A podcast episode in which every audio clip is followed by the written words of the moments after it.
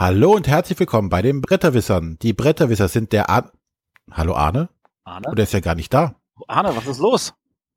Ja, der liebe Arne ist leider erkrankt und fehlt uns heute leider bei unserer Aufnahme. Aber wir haben versucht, äh, Ersatz für ihn zu ordern. Aber dazu gleich mehr. Aber dann sind die Bretterwisser der Matthias. Morgen. Und ich bin der René. Hallo. Ja, wie gesagt, äh, Arne ist krank und äh, aber wir sind nicht zu zweit. Keine Sorge. Äh, denn wir haben den Dirk bei uns. Hallo Dirk. Hallo. Ähm, wer sich jetzt fragt, wer ist der Dirk? Das ist einer unserer Patreone, der sich äh, bei uns eingekauft hat, wie schon drei andere Leute zuvor. Und der Dirk darf jetzt mal ganz kurz erklären, wer er denn so ist, was er denn tut, warum er überhaupt hier ist. Genau, warum bin ich überhaupt hier? Also einmal natürlich bin ich ein Patreon oder Patreon oder wie man es auch immer nennen mag. Auf der anderen Seite äh, höre ich euch natürlich auch schon äh, lange und unterstütze euch jetzt seit, ich glaube, Ende letztes Jahr. Ähm, daher kam dann auch die Einladung, logischerweise. Und ähm, der ein oder andere kennt mich vielleicht von Twitter, Facebook oder aus dem großen deutschen Internet als äh, Würfelmagier, wo ich äh, einen Blog habe und ähm, da alles rund um Brettspiele schreibe, von Rezensionen über Nachrichten oder auch mal meine eigene Meinung zu dem ein oder dem anderen Thema. Du bist also einer, der eine Meinung hat.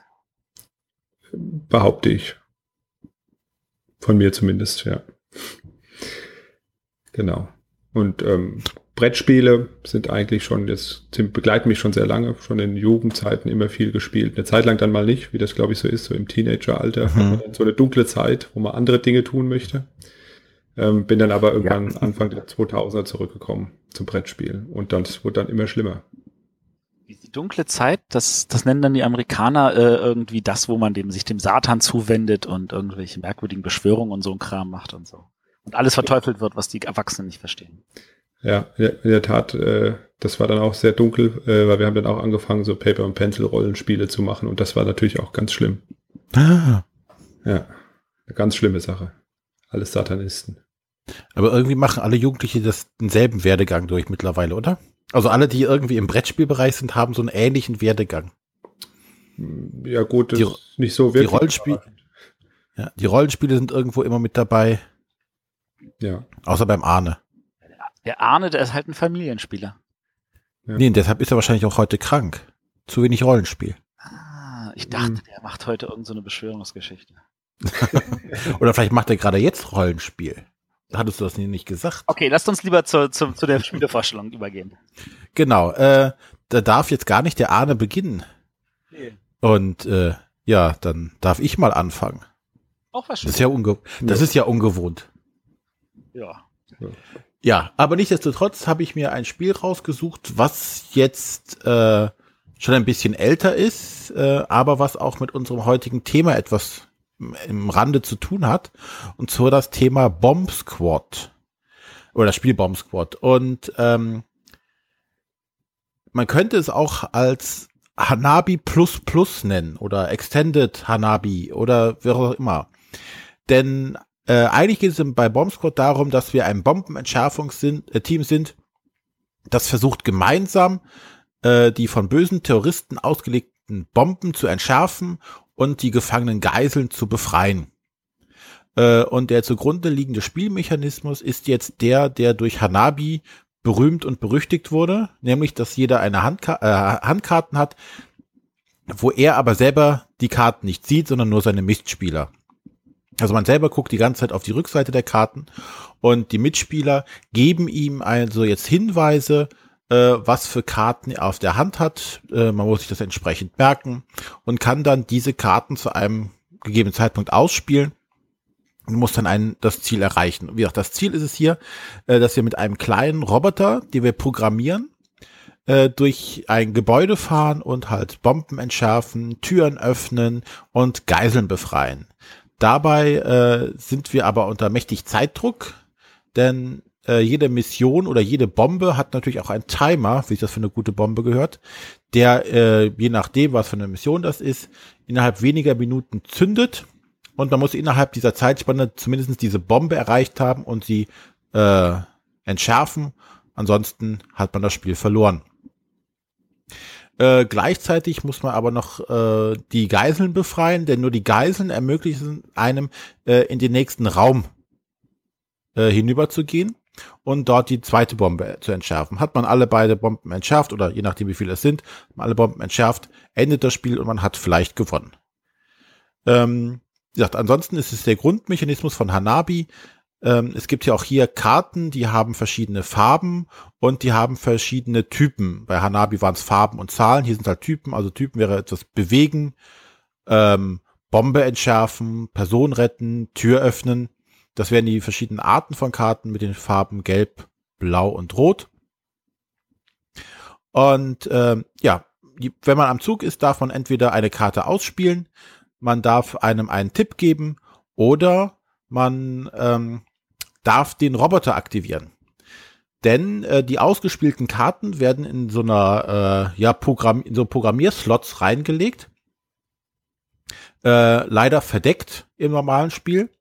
Und wenn ich entscheide, äh, okay, es sind genügend Karten da, dann kann ich den Roboter aktivieren, drehe dann die Karten in den Programmierslots um, darf sie aber noch entsprechend umsortieren. Also die Spieler, die vielleicht was Falsches gelegt haben oder nicht der richtigen Reihenfolge gelegt haben, äh, die Karten darf ich noch umsortieren. Ich darf auch gegebenenfalls eine Karte wegschmeißen und programmiert dann so den Roboter. Der fährt dann los, äh, führt die Aktion aus und hoffentlich in der richtigen Reihenfolge. Und dann geht das Spiel nochmal weiter. Dann werden wieder neue Karten gespielt oder Hinweise gegeben. Äh, oder der Roboter wird automatisch aktiviert, wenn genügend Programmierkarten ausliegen. Und so versucht man das Ganze jetzt unter Zeitdruck, der große äh, Zeitdruck hier, äh, zu erledigen. So, ähm, das Ganze habe ich letztlich mit einer Gruppe probiert. Das Spiel lag schon länger bei mir rum, weil es leider wenig Leute gab, die äh, bereit waren, Hanabi unter Zeitdruck spielen zu wollen.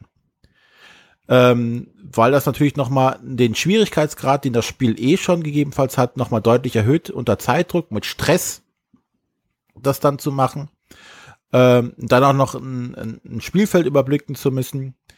Und äh, fast wie befürchtet ist das Spiel auch bei der Gruppe dann nicht so gut angekommen.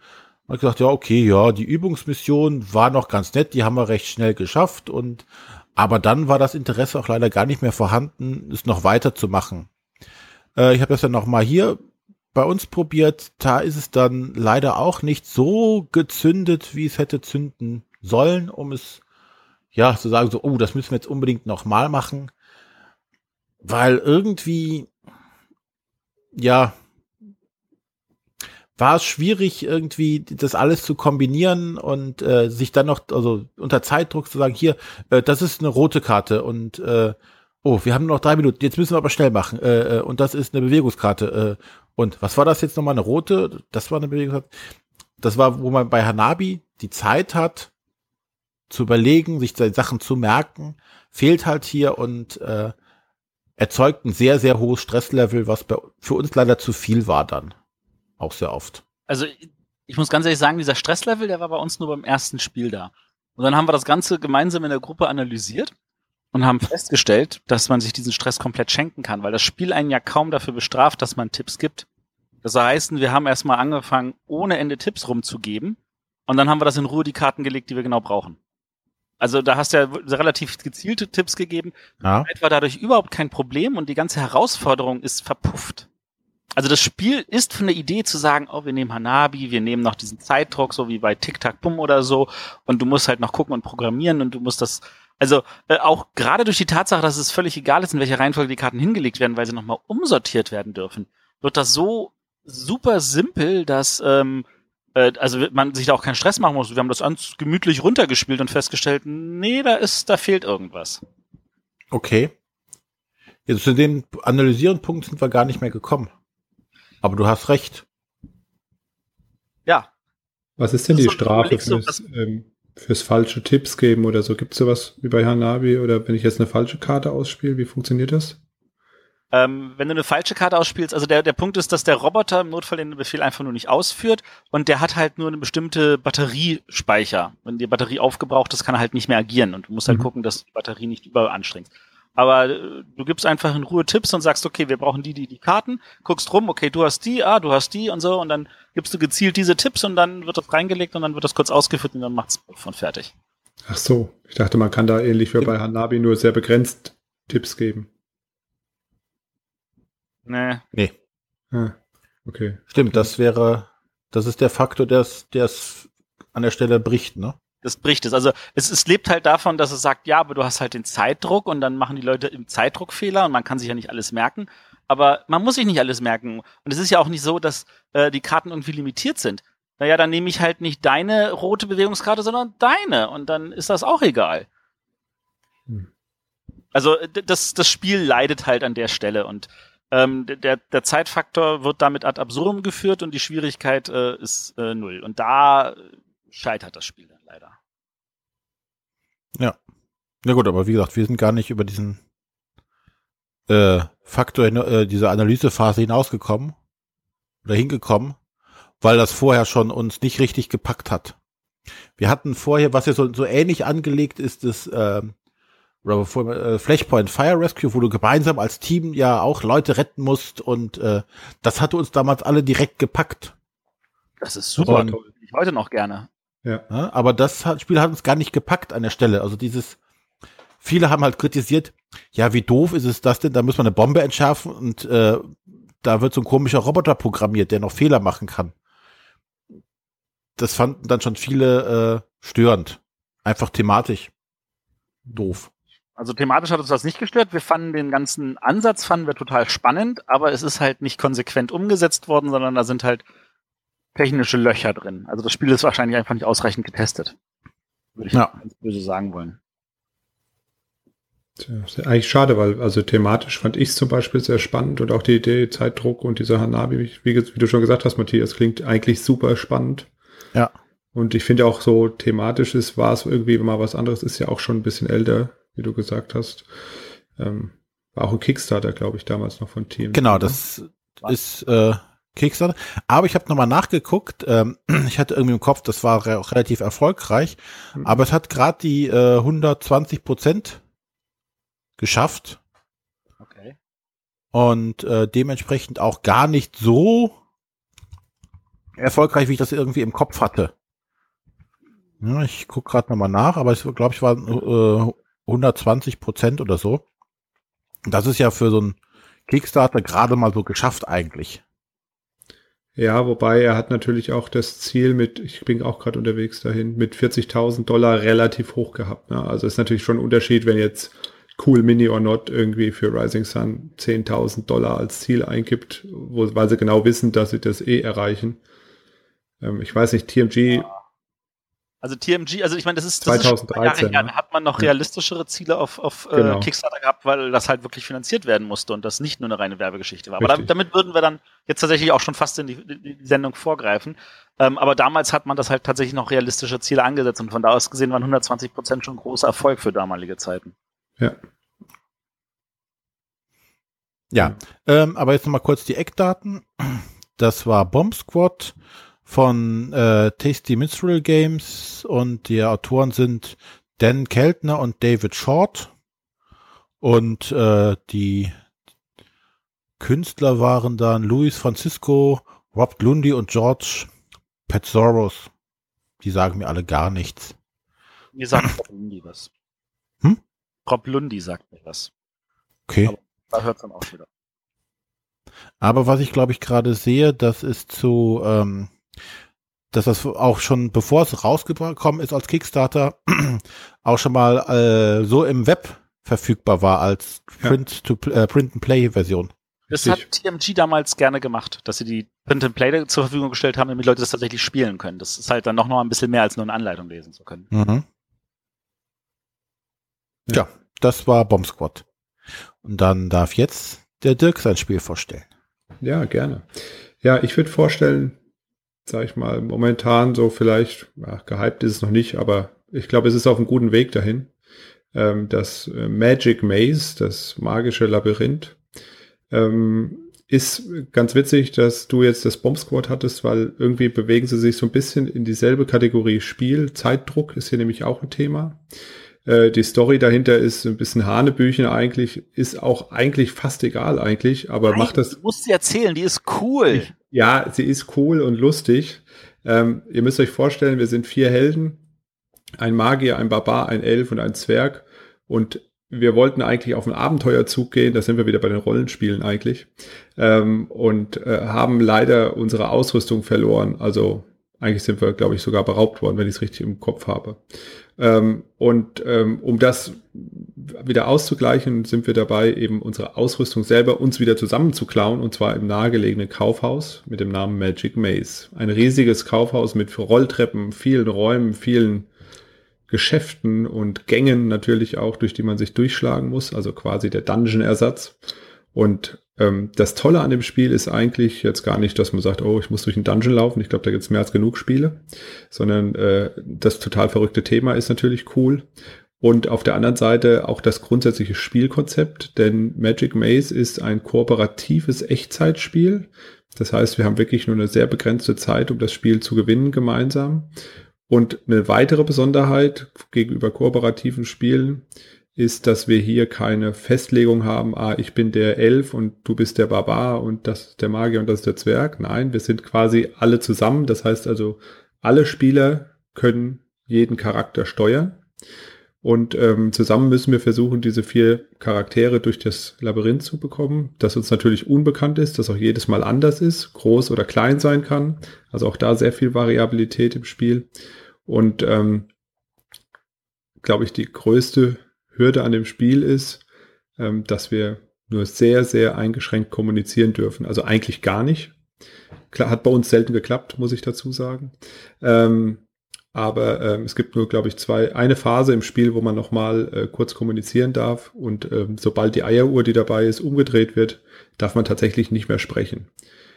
Jetzt klingt das erstmal noch relativ einfach. Okay, wir können alle Figuren bewegen, jeder kann irgendwie die Figuren bewegen, aber erstens sind es vier Figuren, das heißt, man verliert schnell den Überblick.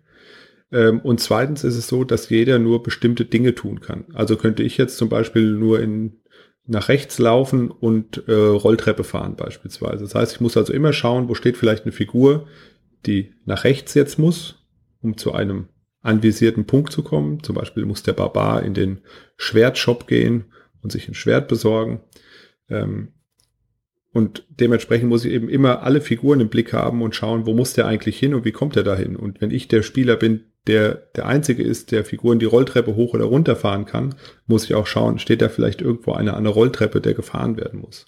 Also das Spiel hat enorm viel Interaktivität, ohne dass man spricht. Klingt erstmal ein bisschen komisch, aber ist tatsächlich so. Ähm, und im Grunde bewegen wir uns dann die meisten kennen wahrscheinlich Escape, also nicht Escape-Spiele, sondern das Spiel Escape von, ich glaube, Queen Games war es, ähm, wo man quasi auch durch so eine Art Labyrinth oder durch so eine Art Tempel läuft und eben würfelt. Parallel. So ähnlich ist das eigentlich auch von der, vom, An, vom Ansatz her, aber eben nicht mit einer eigenen Figur. Man läuft durch ähm, und wenn alle vier Helden auf ihren Zielpunkten stehen, dann ähm, muss man eben wieder raus und ähm, eben auch noch zu heldenspezifischen Ausgangsfeldern. Das heißt, auch da muss die gelbe Figur zum gelben Feld, also der Barbar muss zum Barbarenausgang und der Magier zum Magierausgang und so weiter. Ähm, ja, und das war eigentlich schon, würde ich sagen, 80 bis 90 Prozent der Regel. Ähm, wie gesagt, man darf nicht sprechen. Das macht da wirklich eine, äh, macht das Spiel wirklich, wirklich schwierig, muss ich sagen. Und ähm, was natürlich auch toll ist, das Spiel ähm, skaliert extrem gut, weil es geht von, ich glaube, es geht sogar alleine, genau. Ähm, also von alleine bis, bis zu acht Spielern. Das neun heißt, Spiele. neun sogar? Neun sogar, ja, ja. Warum? Naja, äh, da liegen acht Rollen dabei und einer übernimmt die rote Figur. Ach so. Oh. Okay. Das habe ich noch gar nicht gecheckt. Ähm, ja, also wir haben es mal zu siebt gespielt, in der Tat. Das war die größte Runde, die wir da äh, bisher hatten. Und äh, man muss sagen, also tendenziell hat man das eigentlich ja die Idee, dass ja, je mehr Spieler da drauf gucken, desto leichter wird's. Allerdings ähm, darf dann jeder tatsächlich nur noch eine Sache tun. Also ich darf nur noch nach rechts laufen oder ich darf nur noch die äh, Warp-Punkte benutzen. Also es kommen auch immer mehr Regeln dazu im Verlauf des Spiels, denn das Ganze ist in Szenarien aufgebaut. Das erste Szenario ist noch sehr einfach mit sehr wenigen Karten. Ähm, beim zweiten Szenario kommen dann die unterschiedlichen Ausgänge dazu und so weiter. So erweitert sich das Spiel eigentlich, je länger man es spielt. Ähm, Geht auch sehr schnell. Also das Ganze dauert so ein zehn Minuten, Viertelstunde, würde ich sagen, äh, maximal sogar. Die Uhr hat ja drei Minuten. Und wenn du sie maximal ja. zweimal umgedreht bekommst, bist du eigentlich nach spätestens sechs, sieben Minuten durch. Ja, wenn du sie zweimal umdrehst, dann wären es neun. Ja, also sag mal so zehn Minuten ist, glaube ich, ein guter, guter, guter Punkt. Ähm, ja, zehn Minuten. Also das heißt, man spielt es nicht nur einmal und ich kann auch schon versprechen, man will es nicht nur einmal spielen, sondern man will es eigentlich direkt dann nochmal spielen und nochmal und kommt das nächste Szenario noch oder man schafft ein Szenario nicht und möchte dann nochmal eins spielen. Also das heißt, das, das Spiel hat extrem viel Variabilität drin. Und ähm, wir haben so überlegt, mit was kann man es vergleichen? Escape ist uns relativ schnell eingefallen. Das ist irgendwie so eine Mischung aus Escape und Camel Up. Camel Up, weil eben keiner hat eine feste Figur, sondern alle steuern alle Figuren schlussendlich. Und ähm, ja, also für mich ist das ähm, im Moment, würde ich sagen, fast die Entdeckung des Jahres bisher, ähm, weil es eben ein paar Dinge anders macht, aber nicht so anders, dass es einfach zu ungewöhnlich ist. Also das hat äh, wirklich ähm, Hit-Potenzial, würde ich sagen. Also hat mir wirklich gut gefallen. Ich weiß nicht, habt ihr es schon gespielt? Also ich als, ich es, als ich es an dem einen Abend auf den Tisch gepackt habe, ich hatte es in, in Cannes angespielt beim Verlag, mhm. ähm, aus beruflichen Gründen.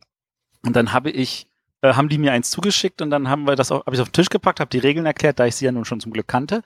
Ähm, und dann meinten alle so, ach nee, komm, das muss ich wirklich spielen. Und ähm, dann haben wir, glaube ich, zehn Partien hintereinander gespielt. Mhm. Genau. Und äh, die ersten drei, vier Szenarien, das waren ja noch relativ einfach. Und dann kam so Szenario fünf und wir so, bitte was? Und ähm, also da, da muss auch dazu sagen, also das erste ist wirklich nur, ähm, jeder muss zu seinem Shop und dann müssen alle zu dem einen Ausgang. Und beim zweiten kommen halt zusätzlich zusätzliche Platten dazu mit zusätzlichen Ausgängen. Da muss jeder seinen eigenen finden. Genau. Da kommt dann natürlich auch schon so, kriege ich noch die Übersicht hin? Dann gibt's ähm, dann wechselst du die, die Aktionskarten. Jedes Mal, wenn du die Uhr umdrehst, kriegst genau. du die Aktion vom Nachbarn. Also das macht's dann nochmal total verrückt, weil du auf einmal was ganz anderes machen musst und ähm, hast es gar nicht so auf dem Schirm. Ja. Das ist, genau. also das ist wirklich das, das Fieseste zu sagen, äh, ich muss jetzt umdenken, ich kann mich jetzt nur noch in eine andere Richtung bewegen oder eine andere Aktion machen. Das ähm, und das ist ja so die einzige Form von Kommunikation ist, da gibt es so einen roten, große, rote Figur, die kann man jemandem vorlegen, so frei dem Motto, hier, du musst mal was machen.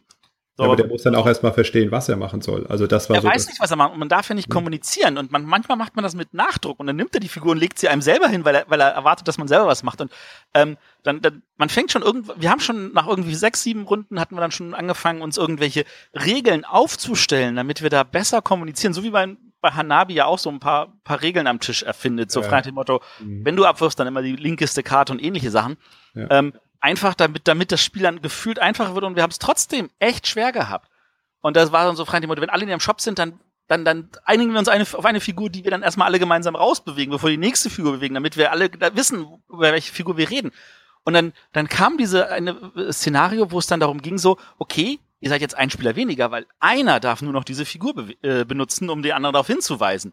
Und dann war so, äh, ich möchte jetzt jemand anderem was sagen, ich kann es nicht. Das kann nur der eine Spieler und der weiß nicht, was den anderen durch den Kopf geht. Der sieht nur, da wird was gebraucht, dann legt er irgendwo hin und der so, was will der von mir, was will der von mir? Und ähm, da ist wirklich, wirklich viel Emotion am Tisch. Also das Spiel macht mich total an. Und vor allem, wir haben dann auch noch durchgelesen, ich meine, ähm, das ist, es ist eingeteilt in zwei Kampagnen. Die erste Kampagne besteht aus sieben Szenarien, die so stückchenweise die Regeln erklärt. Genau. Da gibt's dann also so zusätzlich so, so kleine Felder, da passt nur der Zwerg durch. Also so, so, so kleine Löcher in, in der Mauer. Mauselöcher quasi. Dann, dann gibt es Überwachungskameras, die muss der Krieger ausschalten und vorher darf man keine Uhr umdrehen. Ähm, dann gibt's irgendwelche ähm, äh, äh, Zauberfelder, da kann nur der, der Magier auslösen. Da werden dann sofort zwei zusätzliche Platten angelegt und so, damit man das schneller erkunden kann. Aber schneller erkunden bringt einem nichts, wenn man die Übersicht verliert und es werden echt, echt viele Platten. Der Dungeon wird auch immer größer. Man hat einfach auch diesen Zeitdruck, äh, ich muss jetzt da nach hinten hin. Man mhm. überlegt schon so, oh, hier ist dieser Shop. Wenn wir müssen gucken, dass wir jetzt hier erst dann aufdecken und dann gucken, dass wir da auch noch die Tür und verdammt, jetzt ist die woanders angekommen und genau. ähm, also das ist, das ist, Verdammt. und das alles in diesen kurzen, unter zehn Minuten, weil oft genug versagt man ja schon vorher. Ja, am schlimmsten fand ich allerdings, ähm, du hast quasi alle äh, Leute auf den richtigen Feldern stehen schon. Es fehlt nur noch ein Feld. Und das letzte, also Törchen, was aufgemacht werden muss, ist jetzt eins von jemandem, der ganz weit weg steht und alle Farben sind ungünstig verteilt. Das ist auch so ein, so ein Phänomen ja bei Spielen. Also auch wenn es um Glück geht, die Farben sind immer ungünstig und spielen gegen dich. Äh, man könnte meinen, es wäre Absicht. Ähm, und äh, das ist, finde ich, das Tückischste, wenn du dann nochmal durch dieses ganze Ding durchrennen musst, um äh, irgendwo das letzte Plättchen anzulegen und äh, irgendwie den Letz-, die letzte Figur draufzustellen. Also das, das hat uns am meisten Zeit und schlussendlich auch Nerven gekostet. Ja. Ja, und man muss dann auch sagen, zum Schluss sind es, glaube ich, dann 20 Karten, die man da auf den Tisch packt oder sowas in der Art.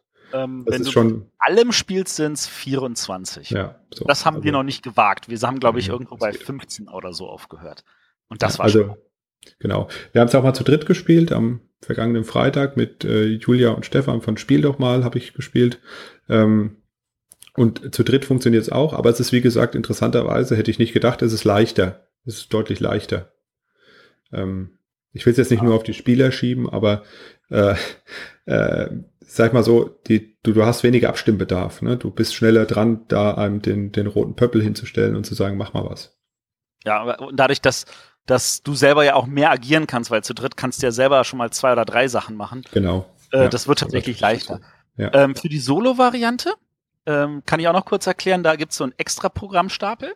Da kannst du nur die Aktion machen, die oben drauf ist. Die kannst du zwar zwar drunter legen, aber das kostet dich natürlich Zeit, zu sagen, okay, kommt drunter, jetzt kann ich die Aktion machen. Und dann versuchst du natürlich zu sagen, okay, die Aktion, ich mache schnell mit allen Figuren in die Richtung, dann nächste, oh, warte mal, nee, die brauche ich nicht, nächste. Das ist auch ein gewisser Zeitdruck, das spielt sich dadurch anders, aber es funktioniert. Ja, also das hat mich jetzt ehrlich gesagt nicht abgeholt. Ähm, ich habe, ja, wie gesagt, es funktioniert. Der, den Reiz des Spieles erlebt man, wenn man, sage ich jetzt mal, vier plus Spieler ist. Vier, ja, fünf, sechs. Also, wie gesagt, geht bis neun hoch. Zu neun habe ich es noch nicht gespielt, aber vier, fünf, sechs, auch gerne sieben. Also, das ist eine wunderbare Zahl. Da kann man ganz viel machen, ganz viel Spaß haben. Und ja, es bleibt nicht bei einer Partie. Und das ist für mich also schon sowas, wo ich sage, äh, Leute, werft einen Blick auf dieses Spiel. Ja, definitiv. Also, das ist, ich habe ja eben schon gesagt, für mich eine der Entdeckungen des Jahres bisher. Also, ich weiß gar nicht, das ist auch dieses Jahr erst erschienen, zumindest auf Deutsch. Ähm, das ist tatsächlich jetzt erst im Februar, März überhaupt erschienen. Ja, und ich hatte das Glück, das einzige Exemplar in ganz Frankfurt äh, zu ergattern, glaube ich, vor ein paar Wochen. Und echt cool. Also hat mich sehr gut abgeholt. Ja, also Daumen hoch. Ähm, ich empfehle es ebenfalls. Ja, alle, alle Daumen hoch. genau. Vielleicht noch kurz die Rahmendaten, wie ihr das immer so gerne macht. Also eins bis acht beziehungsweise neun Spiele ähm, 15 bis 15 Minuten würde ich sagen, angeblich ab acht Jahren. Das halte ich persönlich ehrlich gesagt für ein bisschen zu früh. Ich würde sagen, frühestens ab zehn Jahren kriegt man das irgendwie gebacken. Vielleicht in der einfachen Variante auch tatsächlich ab acht. Das Spiel ist designt von Caspar Lapp. Den kenne ich bisher nicht. Ich glaube, das ist ein Erstlingswerk. Und Grafik von Guillaume. Habe ich auch noch nicht gehört. Ja. Preis äh, war um die 25 Euro, glaube ich. Ah, Preise nennen wir normalerweise nie. Achso. Na gut. Also einen Preis hat's auch. Ja. Gott sei verdient, Dank. verdient hat's auch einen. ja, äh, schreibe ich. Genau. Kleine Kritik noch vielleicht von meiner Seite. Ähm, die Figuren, die dabei waren, diese Pöppel, das sind ja nur normale Pöppel und keine Miniaturen oder so dabei, die sind selber zu bekleben. Das fand ich ein bisschen, bisschen fummelig, ehrlich gesagt. Man braucht es auch eigentlich nicht wirklich. Ähm, und die Aufkleber halten auch wirklich nicht besonders gut. Also bei mir lösen sie sich schon wieder ab. Es ist für die Farben. Ich finde sogar gut, dass es diese Holzpöppel sind und nicht irgendwelche Figuren, äh, Miniaturen, weil so ist die Farbe kräftig und man weiß, wer was ist. Das ist auch okay, aber ich habe, also meine Charge zumindest ist irgendwie nicht gut gefertigt. Okay. Da löst sich irgendwie die Farbe leicht ab rundherum und dadurch klebt der Aufkleber halt auch nicht gut. Hm. Ja, also ein bisschen schade, aber macht, macht das Spiel nicht schlechter. Und Pöppel habe ich wirklich genug. Carcassonne oder so. Gut zu wissen. Gut, dann darf jetzt der Matthias. Der Matthias, genau. Der Matthias, der dachte sich so, ach, wir reden über Roboter, die müssen programmiert werden und wir reden über irgendwelche äh, Wirrwarrgänge und äh, Labyrinthe und da bleibt natürlich das Spiel, das das in seiner eigenen Form irgendwie vereint, nämlich Roborally. Das mhm. Spiel ist jetzt, oh, lasst mich nicht lügen, von 1994. Mhm. Aber es ist letztes Jahr nochmal neu erschienen, in einer richtig neuen Version. Da hatte dann der Autor Richard Garfield, bekannt vielleicht für manche Leute als äh, der Entwickler von Magic the Gathering äh, und natürlich auch jetzt im Brettspielbereich als äh, Autor von King of Tokyo, Ähm, der hat also einfach mal äh, vor ein, zwei Jahren hat er dann so einen kurzen Aufruf gemacht, so, ah, ich habe ein paar Ideen, wie man Roborally verbessern könnte, verändern könnte und hat da so ein paar so Leute gefragt, so was, was deren Meinung ist, ob sie überhaupt daran Interesse hätten und da war das überwältigende Feedback, ja, mach, mach, mach, mach. Also hat er gemacht, hat das abgeliefert, Hasbro hat's neu rausgebracht und das Ergebnis ist gemischt. Ähm, mhm. Wenden wir uns erstmal den Regeln zu. Ähm, ich erkläre mal kurz das Grundspiel, so wie es jetzt da ist. Äh, jeder hat einen Roboter. Es gibt einen sogenannten Fabrikplan, ähm, auf dem wir, nachdem wir abends also Feierabend haben und nicht mehr arbeiten müssen als Roboter, auf dem wir ähm, ein Rennen veranstalten, weil wir dachten so, hey, komm, lasst uns doch nach Feierabend Spaß haben. Und was machen Roboter, wenn sie Feierabend haben? Sie machen ein Rennen. Ähm, in dieser, auf dieser Fabrikplan gibt es Flie äh, äh, äh, Fließbänder, äh, es gibt so ähm, Schubser, die dann so Sachen von manchmal vom Fließband schubsen oder auch von irgendwo anders. Es gibt ähm, es gibt Stampfer gibt's nicht mehr. Es gibt aber noch äh, Energiefelder und es gibt natürlich Flaggen, die wir gesetzt haben, wo wir hinwollen. So frei ich will erst zu Flagge eins, dann zu zwei, dann zu drei. Man kann bis zu sechs Flaggen aufstellen. Ähm, es liegen sehr, sehr viele Bretter bei, die sind beidseitig bedruckt. Man kann also einen riesengroßen Plan machen, was ich nicht empfehle. Man kann auch einfach nur sagen, ich nehme einen beliebigen davon zufällig. Es gibt so ein paar Vorschläge in der Anleitung. Ähm, ich sage immer, nimmt irgendwie erstmal mit einem, maximal zwei Plänen, dann ist auch die Spielzeit überschaubar. Äh, die Spielzeit ist eh überschaubar, weil jetzt liegt auch eine äh, Eieruhr dabei, das lag vorher nie dabei. Ähm, weil wir haben dann jeder so ein kleines Kartendeck mit äh, 20 Karten und auf diesen Karten sind dann sowas drauf wie ich bewege mich ein Feld oder zwei Felder oder drei Felder vorwärts oder ein Feld zurück oder ich drehe mich nach links oder nach rechts oder ich drehe mich komplett um oder ich nehme einen Energiestein oder ich mache das, was ich gerade eben schon gemacht habe. Und ähm, der Stapel wird gemischt, ich ziehe neun Karten, ich äh, programmiere fünf Register, also fünf von diesen neun Karten muss ich irgendwie programmieren. Ähm, und dann das, äh, wenn das der erste fertig hat, dreht er die Uhr um, damit die anderen wissen, oh, oh, oh, wir müssen jetzt auch fertig werden. Und äh, wer es in, bis Ablauf der Eieruhr nicht geschafft hat, sich irgendwie zu entscheiden, wie er programmieren möchte, der kriegt dann sein Programm einfach aufgefüllt mit zufälligen Karten von oben von seinem Deck. Ähm, dann gibt es natürlich das, was es in jeder Fabrik gibt. Es gibt auch noch Laser. Und Laser machen Schaden und das ist natürlich nicht gut für Roboter. Zusätzlich, und weil wir Spaß haben wollen, hat natürlich auch noch jeder Roboter vorne ähm, an seiner äh, Spitze auch einen Laser dran, damit wir uns auch noch so gegenseitig beschießen. Spaß muss ja dabei sein.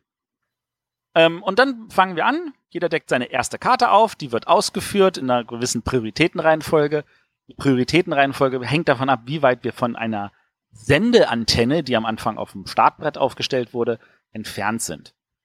Ähm, von, äh, dann, das wird einfach ausgeführt, nachdem jeder seine Aktion gemacht hat, äh, agiert das Brett.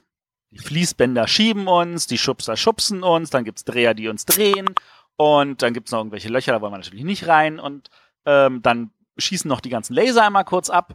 Und äh, wenn jemand Schaden kriegt, kriegt er eine Karte, da steht Spam drauf, die geht auf seinen Ablagestapel. Kennen wir ja alle von diesen typischen Deckbauspielen, wenn der, Abla wenn der Nachziehstapel leer ist, wird der Ablage zurückgemischt. Eine Spam-Karte irgendwo zu programmieren, macht eine zufällige Aktion von oben. Will man eigentlich nicht, lässt sich aber nicht verhindern. Genau, und ähm, dann macht jeder ein zweites Register. Wir agieren, das Brett agiert, das dritte Register, wir agieren, das Brett agiert. Und nach dem fünften Register äh, sind wir damit alle durch und dann kommt die nächste Runde. Alles, was wir programmiert haben, geht auf den Ablagestapel. Wir ziehen fünf neue Karten nach, damit wir dann neun auf der Hand haben und programmieren für die nächste Runde.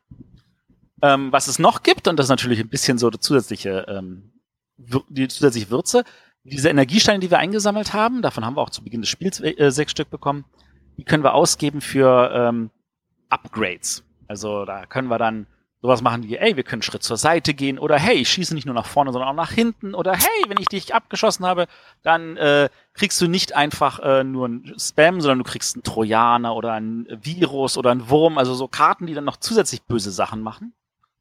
Ähm, oder also da gibt's welche, die sind dann einmalig, es gibt welche, die sind dauerhaft, davon können wir nur begrenzt viele haben, aber die machen halt alle irgendwas Cooles und Zusätzliches. Und ähm, der erste, der es schafft, zur ersten Flagge zu kommen, kriegt ein kleines Merkerchen, um zu sagen, alles klar, ich habe eine Flagge, ich muss jetzt zur zweiten. Und wer zuerst bei der letzten Flagge ist, hat das Spiel gewonnen. Ähm, das Ganze macht einen Heiden Spaß, es geht super schnell. Ich werde jetzt noch kurz auf die Unterschiede eingehen. Beim alten Roborelli war es nämlich so, da hatte nämlich nicht jeder seinen eigenen Kartenstapel, sondern es gab einen großen Kartenstapel, der wurde gemischt, jeder hat neun Karten bekommen. Und wenn man Schaden bekommen hat, heißt hieß das, man hat weniger Karten bekommen. Ähm, wenn ich also vier Schaden hatte bei dem alten Roborelli, dann habe ich nur noch fünf Karten bekommen und musste alle fünf programmieren. Und wenn ich einen fünften Schaden bekommen habe, heißt das, dass die, meine letzte Karte, die blieb liegen. Die war fest eingebrannt und die anderen vier musste ich nur abgeben und dann habe ich vier neue gekriegt und ich wusste schon, was meine fünfte Aktion ist. Konnte man mit planen, Spiel war auch sehr, sehr langwidrig dadurch. Ähm, die neuen Regeln, finde ich, die fühlen sich einfach cooler an, dieses mit diesem Spam da irgendwie herumzuhantieren. Das macht echt, echt Laune. Das ist, ähm, finde ich, sehr schön. Äh, man kann weiterhin sterben. Es gibt einen sogenannten äh, Reboot Point. Ähm, also wer vom Brett fällt oder vom Brett geschubst wurde, was ja auch passieren kann, oder in ein Loch äh, gefallen ist, ähm, der startet dann halt die nächste Runde wieder von diesem Reboot Point. Ähm, hat zwischendurch noch zwei Spam gekriegt, weil äh, wenn man, man muss ja auch irgendwie Schaden dafür kriegen, dass man irgendwie gerebootet wurde. Und äh, genau, so wird halt einfach äh, mit viel Freude gespielt. Ähm, wenn ich jetzt nur von den Regeln ausgehe und von dem, was das Spiel kann, würde ich sagen, das Spiel ist super. Dummerweise, und das finde ich jetzt sehr traurig, ist die Umsetzung vom Material her nicht gelungen. Man sieht, wenn man die Schachtel in der Hand hat, sagt man, oh cool, bemalte Figuren, da sind wunderschöne Roboter drin und so. Und dann macht man die Schachtel auf und äh, schaut sich diese Roboter mit Vergnügen an und stellt erstmal fest, okay, da ist so eine Spitze, das ist vorne. Das ist aber schon im gesamten Gewimmel schwer zu sehen, aber das kriegen wir noch hin. Und dann macht man die Karten auf und denkt sich so, oh, 250 Gramm Papier. Das ist gerade mal so ein bisschen dickeres Papier. Hoffen wir, dass es reißt nicht ein und überlebt mehr als zwei, drei Rennen. Ähm, dann schaut man sich äh, die anderen Karten an und denkt so, oh, die wölben sich ja schon, das ist nicht so schön. Ähm, dann sieht man sich die Marke an, das für die, die man für die Flaggen erreicht, dann denkt sich so, oh, das ist ja gerade mal dünnes Papier. Das ist wahrscheinlich gerade mal 150 Gramm. Ähm, dann sieht man die Ablagerfelder und denkt sich so, ja, es muss nicht dicker sein für die Ablagerfelder, aber das ist so, ach, da wurde überall gespart an der Stelle und das ist sehr, sehr, sehr traurig. Ich glaube, das wäre ein Spiel, wenn das brav mit so schönem Luxusmaterial gekommen wäre, dann hätte das richtig, richtig reinreißen können und dann wäre das richtig cool rübergekommen und alle hätten das mit Begeisterung genommen. Ähm, ja, das hätte wahrscheinlich dann 10 Dollar mehr gekostet, aber das wäre das Spiel an der Stelle dann auch wert gewesen. Und so denke ich mir so, oh, nee, ich kann mein altes Roborelli nicht weggeben. Ich brauche das Material, ich brauche die Roboter, ich brauche die Bretter. Ähm, die Bretter sind ja auch kleiner geworden, also früher waren die 12 mal 12 Felder groß, jetzt sind sie noch 10 mal 10 Felder groß. Ähm, ach ja, bisschen was. Also es fehlt was, denke ich mir so. Da, da, da hätte man mehr in das Material reinstecken müssen. Und dann wäre das Spiel wirklich, wirklich, also so sage ich mir nur, ja, das Spiel ist besser geworden von den Regeln und von dem, was es ist, von der Handhabung und dem Material her. Leider nicht. Ja. Hm. Schade eigentlich ja. Wenn ich jetzt vor der Entscheidung stehen würde, ich würde mir, müsste mir eins kaufen. Äh, es gibt ja das alte und das neue noch zu kaufen. Also das alte gibt auch noch zu kaufen. Fast für denselben Preis. Welches soll ich mir holen? Oh. Also ich würde sagen das alte. Ähm, mhm. da, aus dem einfachen Grund, das alte ist auch immer noch sehr, sehr, sehr gut. Und ein Teil der Regeln kann man tatsächlich auch ähm, einfach für sich umstricken. Und wenn du jetzt das alte günstiger kriegst, weiß ich nicht, vielleicht irgendwo noch was geschlachtetes und sagen wir zum Beispiel einfach einen zweiten Satz Karten daraus einfach nur besorgst, ähm, dann kannst du tatsächlich auch ähm, versuchen, dann diese Decks nachzubauen. Ähm, ich sag mal so, äh, im Notfall sich die vielleicht einfach äh, selber basteln, ausdrucken und dann irgendwie mit alten Magic-Karten in irgendwelche Hüllen tun. Das würde es an der Stelle auch schon tun und du hast einfach mehr Freude an dem alten Material. Also die Regeln die sich geändert haben, sind sehr gut, aber die kann man mit dem alten Material bis auf das Deck auch selber nachmachen. Und äh, diese Kartendecks, die würde ich sagen, die kann man dann anders regeln. Also mhm. Notfall halt tatsächlich ein bisschen basteln oder sagen, ich habe hier zwei Sets und äh, bastel für jeden so sein Deck zusammen. Das funktioniert auch. Mhm. Okay. Aber das gab es auch auf Deutsch. War das nicht mal von Amigo damals? Ähm, das alte Roborelli auf Deutsch war bei Amigo, das ist korrekt. Die hatten, ähm, also das, das alte war ja äh, von Wizard of the Coast, das war noch mhm. bevor sie von Hasbro gekauft wurden. Ähm, das war für bis zu sechs Spieler und Amigo war damals der offizielle Distributor für die Magic-Karten und hat natürlich dann auch Roborelli mit Begeisterung rausgebracht. Und es gab noch eine Erweiterung, Crash and Burn, wo dann noch mhm. zusätzliche Sachen drin waren. Und Amigo hat dann diese beiden Kästen genommen und dann fürs Deutsche wie ich finde, auch vernünftigerweise nachvollziehbar, ähm, in den einen Kasten gemacht, wo es nur für vier Spieler war. Und dann gab es einen zweiten Kasten, da waren dann diese anderen Bretter drin. Und da waren dann vier weitere Figuren, sodass du es auch zu acht spielen konntest. Und natürlich hatte man beide Kisten. Mhm. Ähm, es gab natürlich dann im Original noch, hm, weiß ich nicht, vier, fünf, sechs weitere Erweiterungen. Es gab Armed and Dangerous, Crash and Burn, Grand Prix, Radioactive. Ah, ich glaube, die fünf, vier oder fünf waren's. Ähm, die haben es natürlich nicht mehr auf Deutsch geschafft. Ähm, das waren zum Größten einfach nur die Bretter, die konnte man sich dann auch einfach so kaufen. Da brauchte man ja nichts weiter. Mhm. Ähm, das finde ich, das, da waren auch wirklich spannende Geschichten dabei, weil dann Bretter dabei waren mit, eigen, mit neuen Eigenschaften. Da gab es dann irgendwelche ähm, Schleim und es gab irgendwelche Ölfelder und es gab äh, extra Stampfer, es gab Spiegel, es gab verschiedene Ebenen, da musste man hoch und wieder runterfahren und so. Ähm, da waren wirklich viele coole Sachen dabei. Und das hier könnte man immer noch so erweitern, dass man neue Bretter rausbringt. Ähm, ja, jetzt aber natürlich, äh, Wizard of the Coast hat jetzt mit Amigo jetzt wieder weniger zu tun und Hasbro bringt halt die Spiele selber raus. Und das kann ich dann nachvollziehen, dass sie dann auch auf Deutsch selber rausbringen. Ja, klar. Ist halt schade, weil eigentlich ein schönes Spiel, ne, wenn das Material da so ein bisschen. Es ist ein wirklich schönes Spiel und ich habe wirklich auch gefühlt mehr Freude an der neuen Version gehabt, weil das deutlich flüssiger lief und schneller und spannender und aber das Material war so ach, traurig. Hm. hm.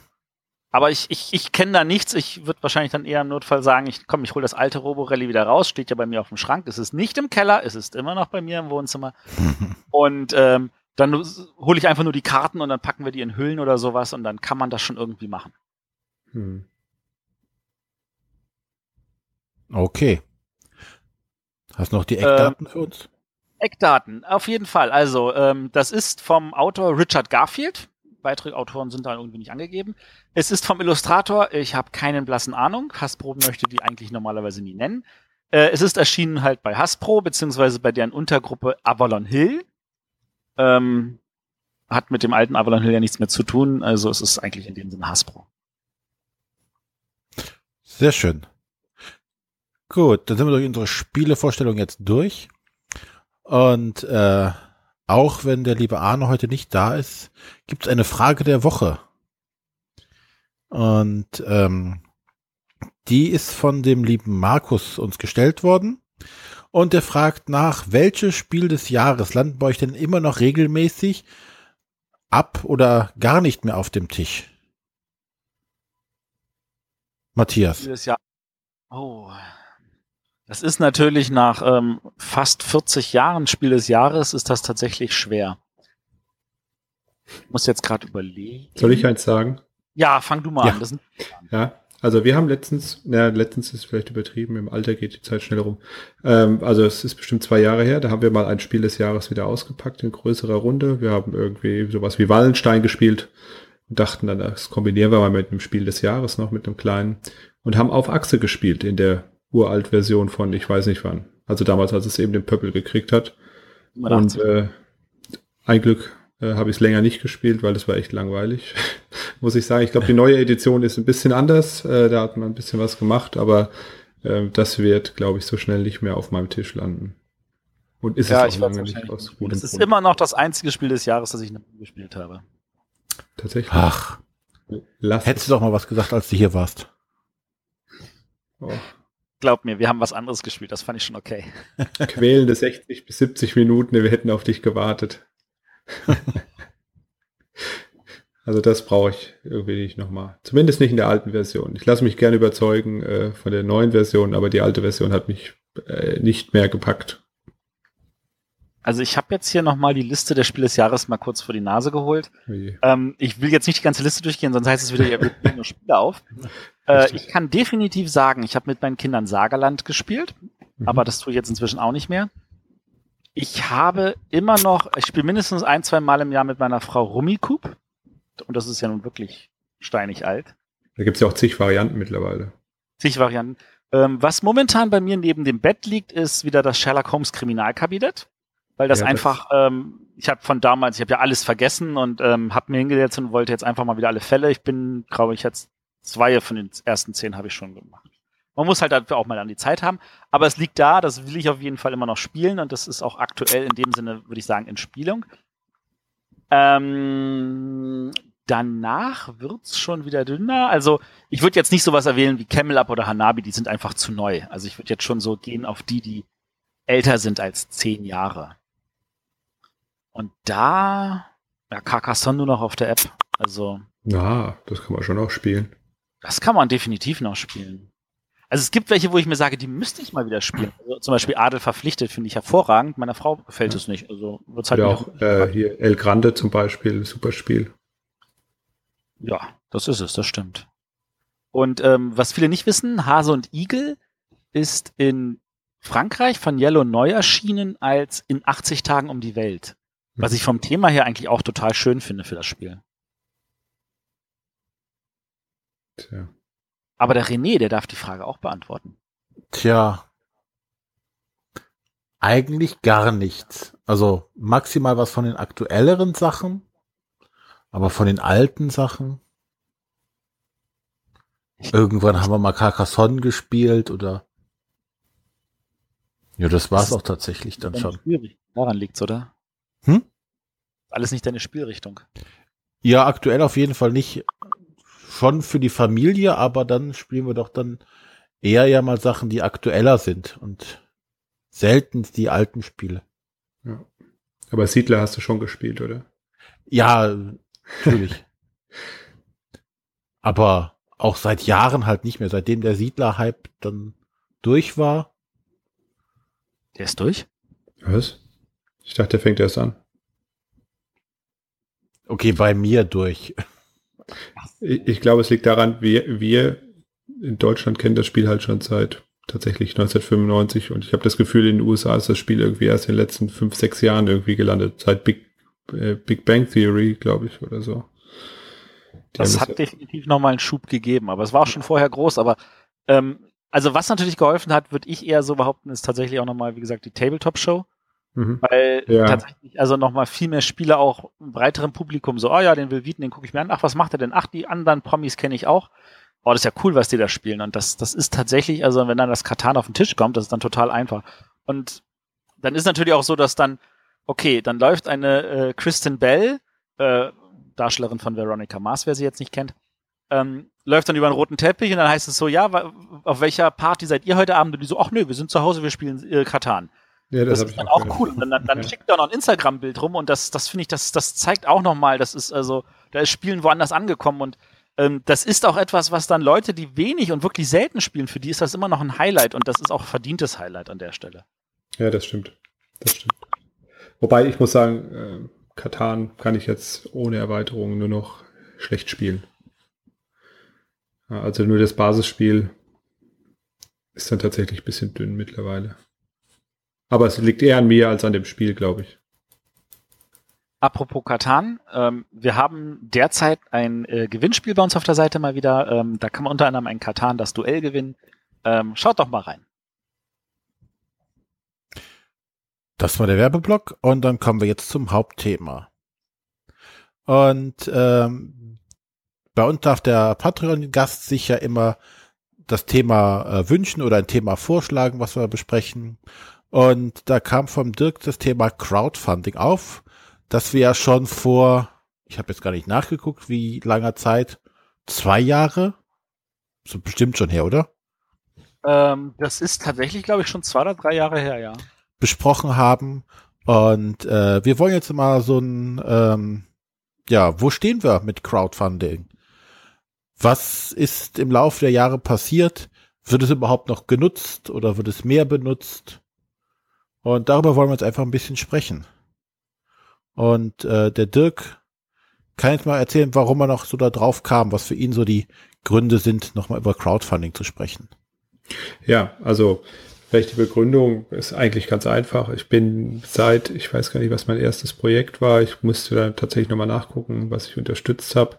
Aber das erste Spiel, was ich tatsächlich unterstützt habe, war damals Dungeon Roll. Das war von TMG. Ich glaube, das war sogar das erste TMG-Game, was äh, Tasty Minstrel Games da in den Start gebracht hat. Das war im, ich habe gerade nochmal nachgeschaut. Erste, aber was war deren erfolgreichstes? Ja, okay. Also es war auf jeden Fall definitiv, ist es jetzt ziemlich genau vier Jahre her übrigens. Ähm, und da bin ich das erste Mal eigentlich mit Kickstarter im Brettspielbereich äh, in Kontakt gekommen. und äh, fand das eigentlich eine ziemlich coole Idee, dass ich ähm, meine, mein Spiel, meine Spieleidee dort äh, präsentieren kann, realisieren lassen kann und dementsprechend ähm, vielleicht auch überhaupt die Möglichkeit habe, überhaupt was zu publizieren, was ich vielleicht sonst gar nicht geschafft hätte. Auch für junge Verlage natürlich eine super, super Geschichte damals. Und ähm, ich habe jetzt in der Vergangenheit festgestellt, es gab immer, immer mehr Kampagnen von, von Spielen, von, von Autoren oder eigentlich mittlerweile ja nur noch von Verlagen, die eigentlich gar nicht mehr einen Prototyp vorgestellt haben und gesagt haben, so stellen wir uns das Spiel vor, so wird es voraussichtlich funktionieren. Und hier sind die Regeln und ähm, wir realisieren das, wenn wir das Geld dafür haben. Und wir brauchen 50.000 Euro oder Dollar, um das zu finanzieren, sondern mittlerweile habe ich das Gefühl, dass äh, viel mehr auch von den, von den Nutzern und von den, von den Spielern erwartet wird, dass eigentlich schon was Fertiges da ist. Und mh, hm, ich eigentlich mich gar nicht mehr an einem Projekt beteilige und jemanden unterstütze, etwas zu realisieren, sondern es hat vielmehr den, den Anschein, ich kaufe mir jetzt was günstiger. Früher, als es alle anderen haben und günstiger ein. Und ich fand die Entwicklung von früher und die Idee, die hinter Crowdfunding steht, eigentlich sehr charmant. Was mir nicht so gefällt, ist, wie es das momentan entwickelt, denn wenn man mal schaut, die Autoren, die jetzt wirklich vielleicht mal was äh, komplett Neues entwickeln möchten und tatsächlich eine Finanzierung suchen, die haben es natürlich schwer, weil sie eben gegen Firmen wie beispielsweise, ich nehme jetzt mal eine raus, die momentan vielleicht ein bisschen da im Rampenlicht steht, Cool Mini or Not, ähm, agieren müssen, die mit ihrem Projekt äh, in kürzester Zeit, ich, ich glaube es war weniger als eine Stunde, äh, die Finanzierung für das aktuelle Spiel eingesammelt haben und sogar mehrfach überzeichnet sind. Ich glaube, die stehen aktuell bei ähm, mehreren tausend äh, Prozent Überzeichnung von ihrem Projektbudget. Ähm, oder tausend Prozent sind, glaube ich. Und ähm, ich finde find einfach die, die Hürde, die jetzt da ist, so ein Spiel auf Kickstarter zu bringen, die ist extrem nach oben gesetzt worden und es ist eigentlich zum Teil nur noch ein Marketinginstrument für die Verlage. Und zwar für Verlage, die eigentlich die Finanzierung gar nicht mehr nötig haben, weil sie mittlerweile groß genug sind. Ähm, also ich habe jetzt mal gerade nachgeguckt. Mein erstes Brettspiel, das ich über Kickstarter äh, gebacken habe, das war ein Jahr vor Dungeon Roll, das war auch ein TMG-Game, nämlich Ground Floor. Ah ja, das, das kommt jetzt ja neu vom Uli Blennemann und Spielwerks. Genau, das, das, bei, bei Blackfire erscheint das als Second Edition mit überarbeiteten Regeln, die das Spiel auch nötig hat. Das ist tatsächlich nicht schlecht, aber da sind so ein paar Loopholes und wenn er die jetzt schließt, das wäre super. Ähm, es war tatsächlich so früher, dass natürlich, ähm, also ich meine, TMG hat ja, bevor sie Crowdfunding gemacht hat, auch so, so P500-Style gemacht, also so wie GMT.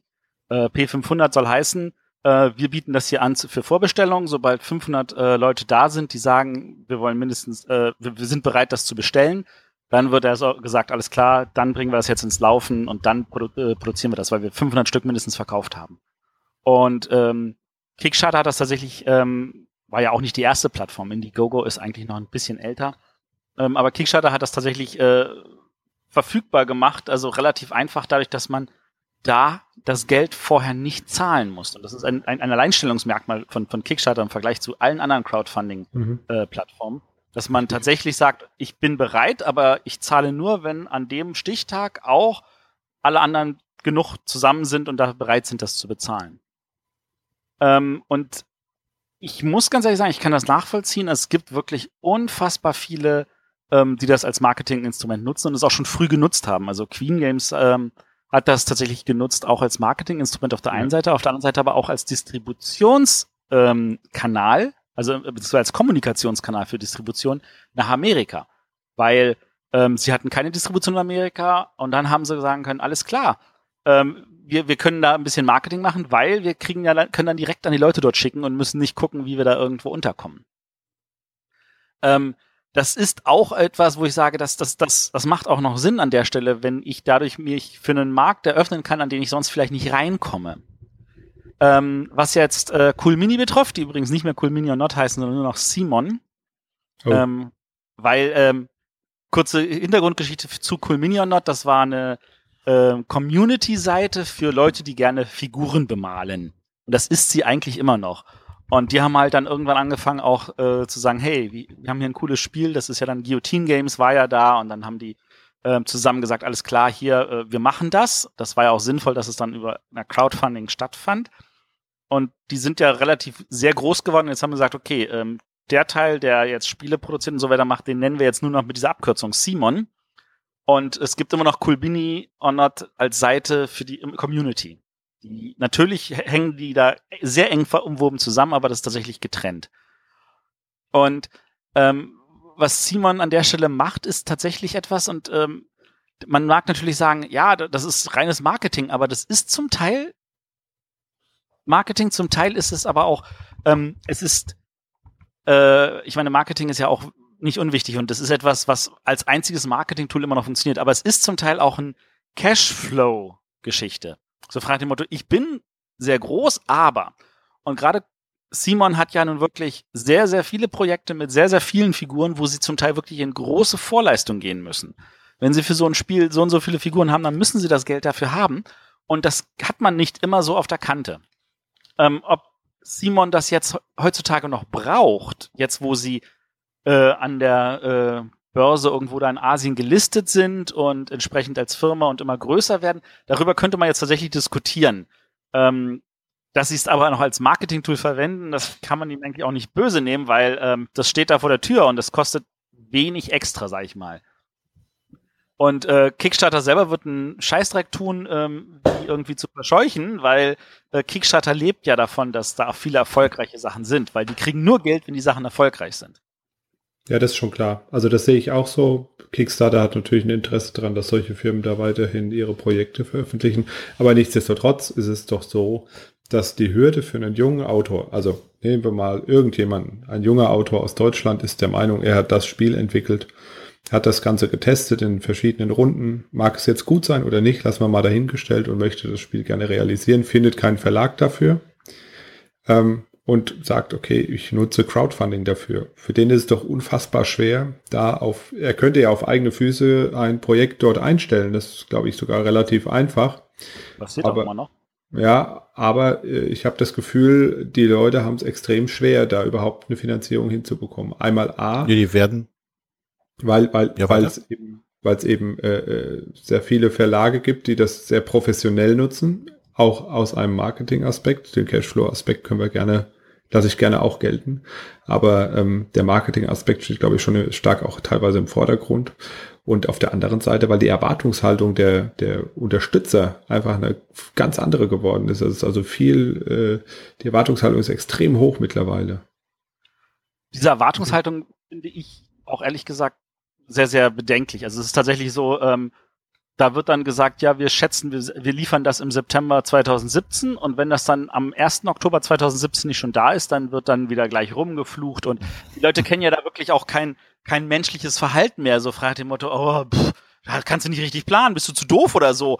Und also die Kunden, die da rangezogen worden sind, sehen das ja auch nicht mehr. Richtig. Ähm, also ich meine, wir uns wurden allein diesen äh, letzten letzten Monat ähm, zwei Crowdfunding von Deutschen ähm, angezogen, nach dem Motto, hier, wir sind jetzt auf Kickstarter, macht doch mal ein bisschen Werbung für uns. Und ähm, der eine steht jetzt bei irgendwie 6.500 Euro, was ich schon relativ gut finde, hat noch ein bisschen was auf der Uhr, ähm, wird das wahrscheinlich auch schaffen. Ähm, der ja, andere steht. Ja, das ist, das ist, ähm, der andere steht halt bei vier Prozent und das tut er jetzt schon seit hm, einer Woche oder zwei, hat noch 45 Tage, aber ich glaube nicht, dass der sich noch bewegen wird. Und das Problem, das diese haben, äh, ist halt, dass an der Stelle ähm, Kickstarter alleine nicht das Marketing ist, sondern nur die Plattform für das Marketing. Das Marketing muss man immer noch selber machen. Man muss immer noch selber rausgehen und auf Facebook Werbung machen und auf Twitter Werbung machen und auf Boardgame Geek Werbung machen und ähm, alle möglichen Leute anschreiben. Ich meine, wir werden auch angeschrieben. Ähm, wie, wir haben halt da diese Regelung, dass wir uns da raushalten. Aber ähm, es ist ja nicht so, also ich meine, ähm, der Christoph hat auf seiner Brettspielbox sagt er auch, okay, es gibt zu viele, ich kann nicht alle erwähnen, aber ich mache natürlich eine Auswahl. Den gibt's denn da? Ähm, den kann man anschreiben. Der, der, schaut sich das dann an und sagt, okay, wenn ich da selber überzeugt bin, dann kann ich das mal eine Empfehlung schreiben und wenn es dann nichts wird, dann ist es halt Pech gehabt. Aber ähm, man muss natürlich rausgehen, man muss den Leuten sagen, hier, es gibt mich, ich, ähm, weil auf Kickstarter selber wird man nicht gefunden. Also äh, ich meine, äh, wenn wir jetzt mal dieses konkrete Beispiel nehmen, das Rising Sun von ähm, Simon, also wenn die Sendung jetzt hier ausgestrahlt wird, dann ist das ja schon durch, dann weiß ich nicht, ob das da dreieinhalb oder vier oder viereinhalb Millionen geschafft hat oder so. ähm, aber ähm, wenn, äh, wenn diese, diese, das war ja nicht so, dass dieses äh, Ding einfach dann so, jetzt ist es live geschaltet und Leute, wir sind da und dann so, oh, baff, sondern das war das Spiel selber, das es heißt, hier das kommt, hier sind schon mal ein ja. paar Teaser. Das war ein Jahr vorher angekündigt. Das war dann auf der GenCon, hier, wir zeigen schon mal ein paar Figuren. Das war dann auf der BGG-Con, war dann so, hey, hier, wir packen uns mal kurz vor die Kamera, wir erzählen mal schon was zum Spiel und das kommt dann nächstes Jahr. Da war dann ähm, um, um Nürnberg rum wurde nochmal Werbung gemacht, dann war Gamma, da wurde nochmal Werbung gemacht. Also die waren ja konstant dabei, alle Kanäle, die irgendwie Informationen, und da gibt's ja ganz viele Seiten, die sagen, ich bin, ich, ich bringe auch Pressemeldungen, ich bringe Informationen, dass sie die alle bespielen, damit, wenn das dann online geht, dieser große Hype da ist und dann, und das ist ja nun, äh, ich meine, Simon kann sich jetzt natürlich glücklich schätzen, die ersten, die in der in der Sekunde, wo sie es live schalten wollten, in den Kickstarter-Server in die Knie gekriegt haben und deswegen haben sie es nicht auf die Minute geschafft, sondern irgendwie fünf Minuten Verspätung oder so gehabt. Ähm, das, das ist halt, dann ist das natürlich ein Hype, der sich dann auch gegenseitig äh, aufgebaut hat. Und jetzt kann man Hype positiv oder negativ sehen. Ähm, aber äh, da ist die Marketingarbeit davor gewesen. Es reicht nicht alleine, diese Plattform als Marketing-Tool zu sehen. Ja, wobei es cool, wenn ihr Simon da ja immer noch einfacher hat. Indem, wenn die irgendwie ein Bild von, äh, weiß ich nicht, Eric Lang mit irgendeinem Prototyp in der Hand twittern und sagen, oh, guckt mal, da könnte was auf euch zukommen, dann ist das sofort auf allen Netzwerken ja vertreten. Ja. Da müssen die nicht groß irgendwelche Kanäle händisch befüttern, das machen die mit einem Bild oder mit einem Tweet. Weil einfach die Leute direkt darauf anspringen, was die sagen. Wenn so ein kleiner Entwickler, äh, kleiner, ja, kleiner Entwickler sagt so, hier, guck mal, mein neuer Prototyp. Dann wird das zweimal retweetet und das war's da gegebenenfalls. Und trotzdem schaffen die es auch relativ hoch zu kommen. Ich meine, es ist unfassbar. Manche Leute sagen so, ja, ich kaufe meine Spiele jetzt nicht mehr bei ähm, dem großen A bis Z-Händler, den wir alle kennen, sondern ich kaufe meine Spiele eh einfach nur bei Kickstarter. Da gibt's dann einen Verlag, also ich nenne jetzt einfach mal konkrete Beispiele. Der heißt Shasha Games. Sagt dem irgendwas von euch? Nee. Nein. Der hat auch schon, der, der hat noch laufend gerade zu dem Zeitpunkt, das ist ein kleiner polnischer Verlag, der hat die äh, polnische Version von ähm, äh, Glory to Rome gemacht. Äh, der hat einen neuen Karl Chudik-Spiel. Äh, der ist bei 24.000 und damit 243 Prozent finanziert. Der kriegt das auch hin. Da kommt dann ähm, äh, so, ein, so, ein, so ein Verlag aus Österreich, den ich nicht kenne. Der hat dann das neue 18CZ. Der ist auch schon zu 350 Prozent finanziert. Ähm, da ist dann ein, ein, ein Spiel, von dem ich jetzt noch nicht mal eine Ahnung habe, worum es ungefähr gehen könnte, aus Schweden. Das ist auch schon zu 96 Prozent finanziert und hat noch zehn Tage. Ähm, da ist ein Spiel, das würde ich sagen, das ist noch nicht mal wirklich ein Spiel. Das heißt Lady and Tiger. Das ist auch schon zu 500 Prozent finanziert. Die kleinen Verlage, wenn sie das richtig anstellen, können in dem, in dem Fahrtwind eigentlich mitschwimmen, wenn sie es richtig machen. Ja. Aber wie gesagt, du musst natürlich schon ein bisschen was äh, vorzuweisen haben, sage ich mal. Mit dem Papierprototypen brauchst du da nicht mehr auftauchen. Das wird nicht funktionieren. Ich denke ja. auch, dass du, wenn du mit so einem, dass das schon ein entsprechender Werbefilm, da lohnt es sich, oder reicht es auch nicht mehr, dich vors Regal zu setzen und erzählen, was du für eine tolle Idee hast. Das muss schon ein Video sein, was mit Musik und gegebenenfalls Animation. schon mit, genau, Animation, irgendwas muss rein und rausfliegen, passieren und äh, Ansonsten wird das Video wahrscheinlich nach zehn Sekunden beendet.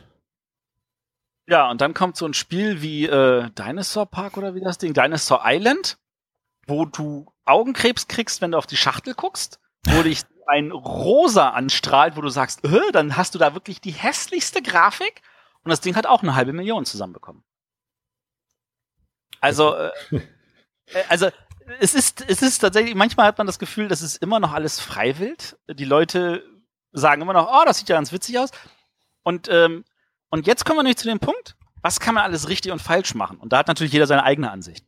Ähm, so erfolgreich diese Rising Sun Kampagne auch ist, da waren ganz, ganz viele, die, die gesagt haben, ich bin da nicht dabei, das ist ja Quatsch, da gibt's kein Early Bird, das interessiert mich alles nicht. Es gibt noch nicht mal Regeln. Inzwischen haben sie die Regeln nachgeliefert, natürlich relativ spät, hat keine Ahnung, ob das jetzt noch irgendeine Auswirkung hatte an der Stelle. Aber ähm, das ist, da war natürlich wieder die Erwartungshalte. Und trotzdem sind dann 24.000, 25.000 Leute, die gesagt haben, ich kaufe das auch blind ohne Regeln. Und genau diese Leute, die sagen, ich kaufe alles blind, die gibt's tatsächlich auch für die kleinen Verlage. Sie müssen gucken, dass sie nur wahrgenommen werden. Wobei so ganz stimmt das nicht, wenn ich dir widersprechen darf. Ich weiß, das macht das, man nicht. Natürlich, ja. immer. Ähm, aber äh, die haben ja schon vorher Regeln äh, rausgegeben und zwar schon bevor der Kickstarter gestartet ist. Natürlich nicht die Detailregeln, da gebe ich dir recht, aber die haben schon extrem viel über ihren Blog rausgehauen, das Kampfsystem, äh, die Diplomatieregeln etc. Also ähm, da war schon ziemlich viel bekannt, worum es geht, wie es funktioniert, warum ist Geld zum Beispiel wichtig und solche Sachen. Also da haben sie schon viel preisgegeben, fand ich. Also und zwar auch genug, dass man äh, gut bewerten konnte, wie wird das Spiel funktionieren, welche, welche Mechanismen wird es in etwa haben, womit ist es vielleicht vergleichbar. Ähm, also ich fand, ähm, und ich habe ja auch mehrfach drüber geschrieben in meinem Blog, ähm, man konnte das schon ganz gut einschätzen, um was es da geht. Ähm, also ich, ich konnte das aufgrund dieser Videos und Texte und so weiter, konnte ich das auch, aber es gibt natürlich Leute, die sagen, dass, dass da kann ja irgendwas stehen, ich will die Anleitung sehen. Also da, diese Beschwerden ja, gab es. Okay. Aber wenn du das fakest äh, und dann die Anleitung ist ein ganz anderes Spiel. Ich glaube, das machst du einmal und dann bist du durch. Das denke ich auch. Also von daher fand ich schon, dass Aber man wie ist das denn? Eindruck kriegen konnte. Wir gucken ja die ganze Zeit äh, hauptsächlich oder reden über Kickstarter. Wie sieht es denn mit den anderen Plattformen aus? Haben die noch eine Bewandtnis im Brettspielbereich? Ja, also ich finde schon, ich finde, ähm, wir haben ja in Deutschland jetzt auch die Spieleschmiede seit, weiß ich nicht, Matthias, du weißt es bestimmt, wann die angefangen haben, ist jetzt auch schon ein paar Jahre, glaube ich. Jahre? Vier, vier, fünf Jahre? Drei oder vier Jahre, ja. Eine Weile. Ja. Also, ähm, und äh, das, da fand ich ein bisschen schade in letzter Zeit, ähm, dass da, weil ich hatte mir eigentlich erhofft, dass das so eine Plattform ist, wo vielleicht auch mal tatsächlich junge Autoren aus Deutschland da irgendwie die Möglichkeit haben, großartig irgendwelche Spiele vorzustellen und vielleicht mal tatsächlich was Außergewöhnliches zu tun oder ein Spiel zu realisieren, was es vielleicht auf dem großen Markt im Kickstarter untergehen würde. Ähm, da fand ich ein bisschen schade, dass in letzter Zeit viele Lokalisierungen einfach nur über die Spieleschmiede mitgelaufen sind. Ist ja auch immer noch der Fall, ist auch okay. Ähm, ist ein Geschäftsmodell, was, glaube ich, gut funktioniert, einfach deutsche Lokalisierung von einem erfolgreichen Kickstarter-Spiel anzubieten. Ähm, das fand ich ein bisschen schade. Ähm, ansonsten finde ich das schon eine gute Plattform. Ich glaube, die anderen Plattformen, Startnext gibt es ja noch, die verschwinden so ein bisschen in der Bedeutungslosigkeit, habe ich das Gefühl. Also es ist so, lass uns kurz äh, Startnext abhandeln. Also Startnext war halt natürlich eine Plattform für Leute, die gesagt haben, ich muss irgendwo runterkommen. Äh, warum nicht bei der Spielespiel erkläre ich gleich. Ähm, und Kickstarter gab es damals noch nicht auf Deutsch. Jetzt, wo Kickstarter auch in Deutschland ist und man als Deutscher auch sagen kann, ich gehe zu Kickstarter, ähm, ist tatsächlich Startnext hinten dran, weil Startnext auch, ähm, bevor du da irgendwas einstellen kannst, sagen sie, okay, wie sieht dein Geschäftsmodell aus? Wie genau willst du das aufbauen? Dieses, und sonstiges. Also die erwarten tatsächlich von dem, der was einstellt, dass er das auf professionelle Ebene in irgendeiner Form auch durchzieht. Und ähm, da kann man natürlich jetzt verschiedener Meinung sein, ob das sinnvoll ist oder nicht. Äh, aber dann fehlt Startnext tatsächlich auch die Anziehungskraft für Brettspieler. Ich meine, wenn man da eine, eine, eine Kampagne hat, dann würde wahrscheinlich das auch irgendwie wahrgenommen werden. Und es gibt ja auch immer noch welche, die da, da hingehen. Aber das ist dann auch wieder gefühlt einfach, es hat keinen positiven Mehrwert und auf Kickstarter wird man dann gleich weltweit wahrgenommen. Hm. Ähm, ja. Bei der Spieleschmiede ist es so, dass sie natürlich tatsächlich auch von Anfang an gesagt haben, wir wollen eigentlich uns an der Stelle von Kickstarter absetzen, das muss man sagen, weil wir halt nicht den kleinen Mann haben wollen. Okay. Das war damals, als sie gestartet haben, war ja auf Kickstarter, waren wirklich ganz viele Leute, die gesagt haben, oh, ich möchte meinen Traum verwirklichen, ich möchte dieses Spiel rausbringen. Und da waren sehr viele dabei, wo man sagen musste, die waren nicht mal das, den Cent wert, den ich an Kickstarter gespendet habe als Anteil. Da waren wirklich Spiele dabei, wo man nachhinein nur noch das Grausen bekommen hat. Ähm, und deswegen hat dann Spieleschmiede gesagt, ja, wir wollen aber nicht für jeden sein. Wir wollen an der Stelle sowas sein wie der Premium Crowdfunder, ähm, ohne dass sie jetzt aber dieses Wort verwendet haben. Wir wollen, dass das Spiele sind, die auch von der, von der Redaktion an der Stelle betreut wurden.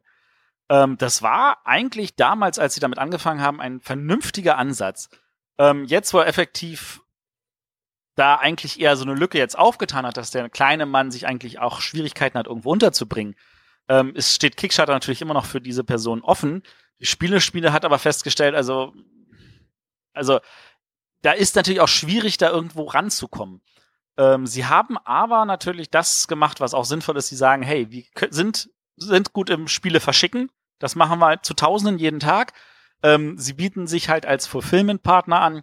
Und dann ist es natürlich für die sagen, äh, wenn ihr eh für uns verschickt, dann kann ich ja zusätzlich, und das gibt es ja auch, dass das gleichzeitig auf Kickstarter und in der Spieleschmiede läuft und der Spieleschmiede dann natürlich sagt, wir bieten aber das extra an, hey, du zahlst bei uns keine Versandkosten und du kriegst auch noch die deutsche Übersetzung oben drauf.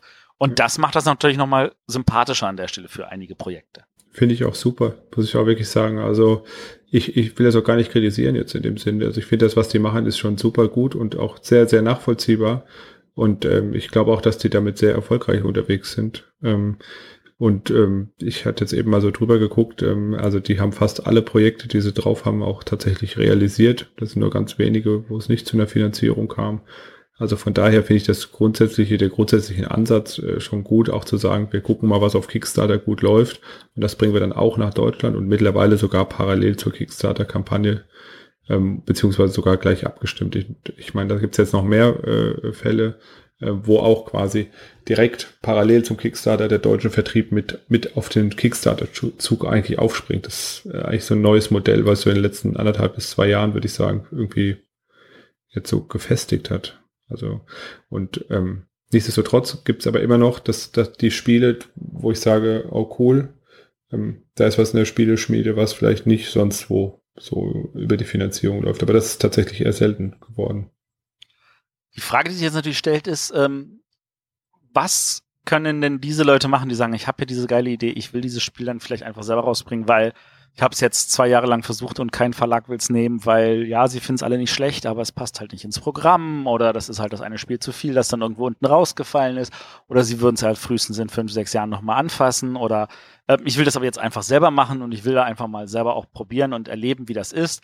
Ähm, was können diese Leute eigentlich machen? Was ist deiner Meinung nach da der richtige Weg? Tja, das ist eine sehr, sehr gute Frage. Also, also wie gesagt, ich glaube, über so eine Plattform wird es eher schwierig werden. Ähm, also von daher äh, glaube ich, wird es nur funktionieren, indem man ähm, versucht, in der Spiele-Community irgendwie Fuß zu fassen als Autor. Also, sag ich mal, sich vernetzen. Ich glaube, das ist das, das entscheidend. Also nicht im stillen Kämmerlein sitzen, das Spiel entwickeln, äh, und dann hoffen, dass die Kickstarter-Kampagne Millionen in die Kasse spült. Äh, ich glaube, das wird nicht funktionieren. Sondern ich glaube, es funktioniert nur so, dass ich mich vernetze, dass ich mich mit anderen austausche, dass ich sehr, sehr aktiv bin in allen möglichen Kanälen, insbesondere die sozialen Medien, glaube ich, bieten hier echt gute Ansätze. Und dass ich mir natürlich auch ähm, die Influencer raussuche, wo ich jetzt sage, okay, ich versuche mein Spiel irgendwie über Blogger, YouTuber etc. zu platzieren, dass die das spielen, dass die mal drüber was schreiben, dass die mal was davon zeigen und sei es nur ein Bild auf Instagram oder Twitter oder so, ähm, wo mein Spiel, wo ich mein Spiel dann äh, sukzessive bekannt mache und eben nicht nur Meinungen einhole, sondern eben auch Publicity mache. Und ich glaube, das ist der einzige Weg, wie heutzutage vielleicht noch jemand, der sagt, ich habe hier die super Spieleidee und ich möchte äh, die unbedingt entwickeln ähm, und realisieren, obwohl kein Verlag gesagt hat, ähm, ich realisiere das für dich oder mit dir, ähm, dann sukzessive da reinzukommen und so vielleicht dann, dann doch wieder das Interesse eines einzigen Verlages, der es dann doch wieder rausbringt, zu bekommen. Also ich glaube, so kann es funktionieren. Ich glaube, die Kickstarter-Lösung wird tatsächlich für Nachwuchsautoren eher schwierig werden. Zumindest wenn sie alleine und komplett alleine unterwegs sind. Mit Unterstützung vielleicht oder wenn man sich eben entsprechend aufteilt und es hat vielleicht auch nicht jeder Lust drauf, ähm, sich um diese Filmchen zu kümmern, die ganzen Texte zu schreiben, die ganzen Bilder zu machen, die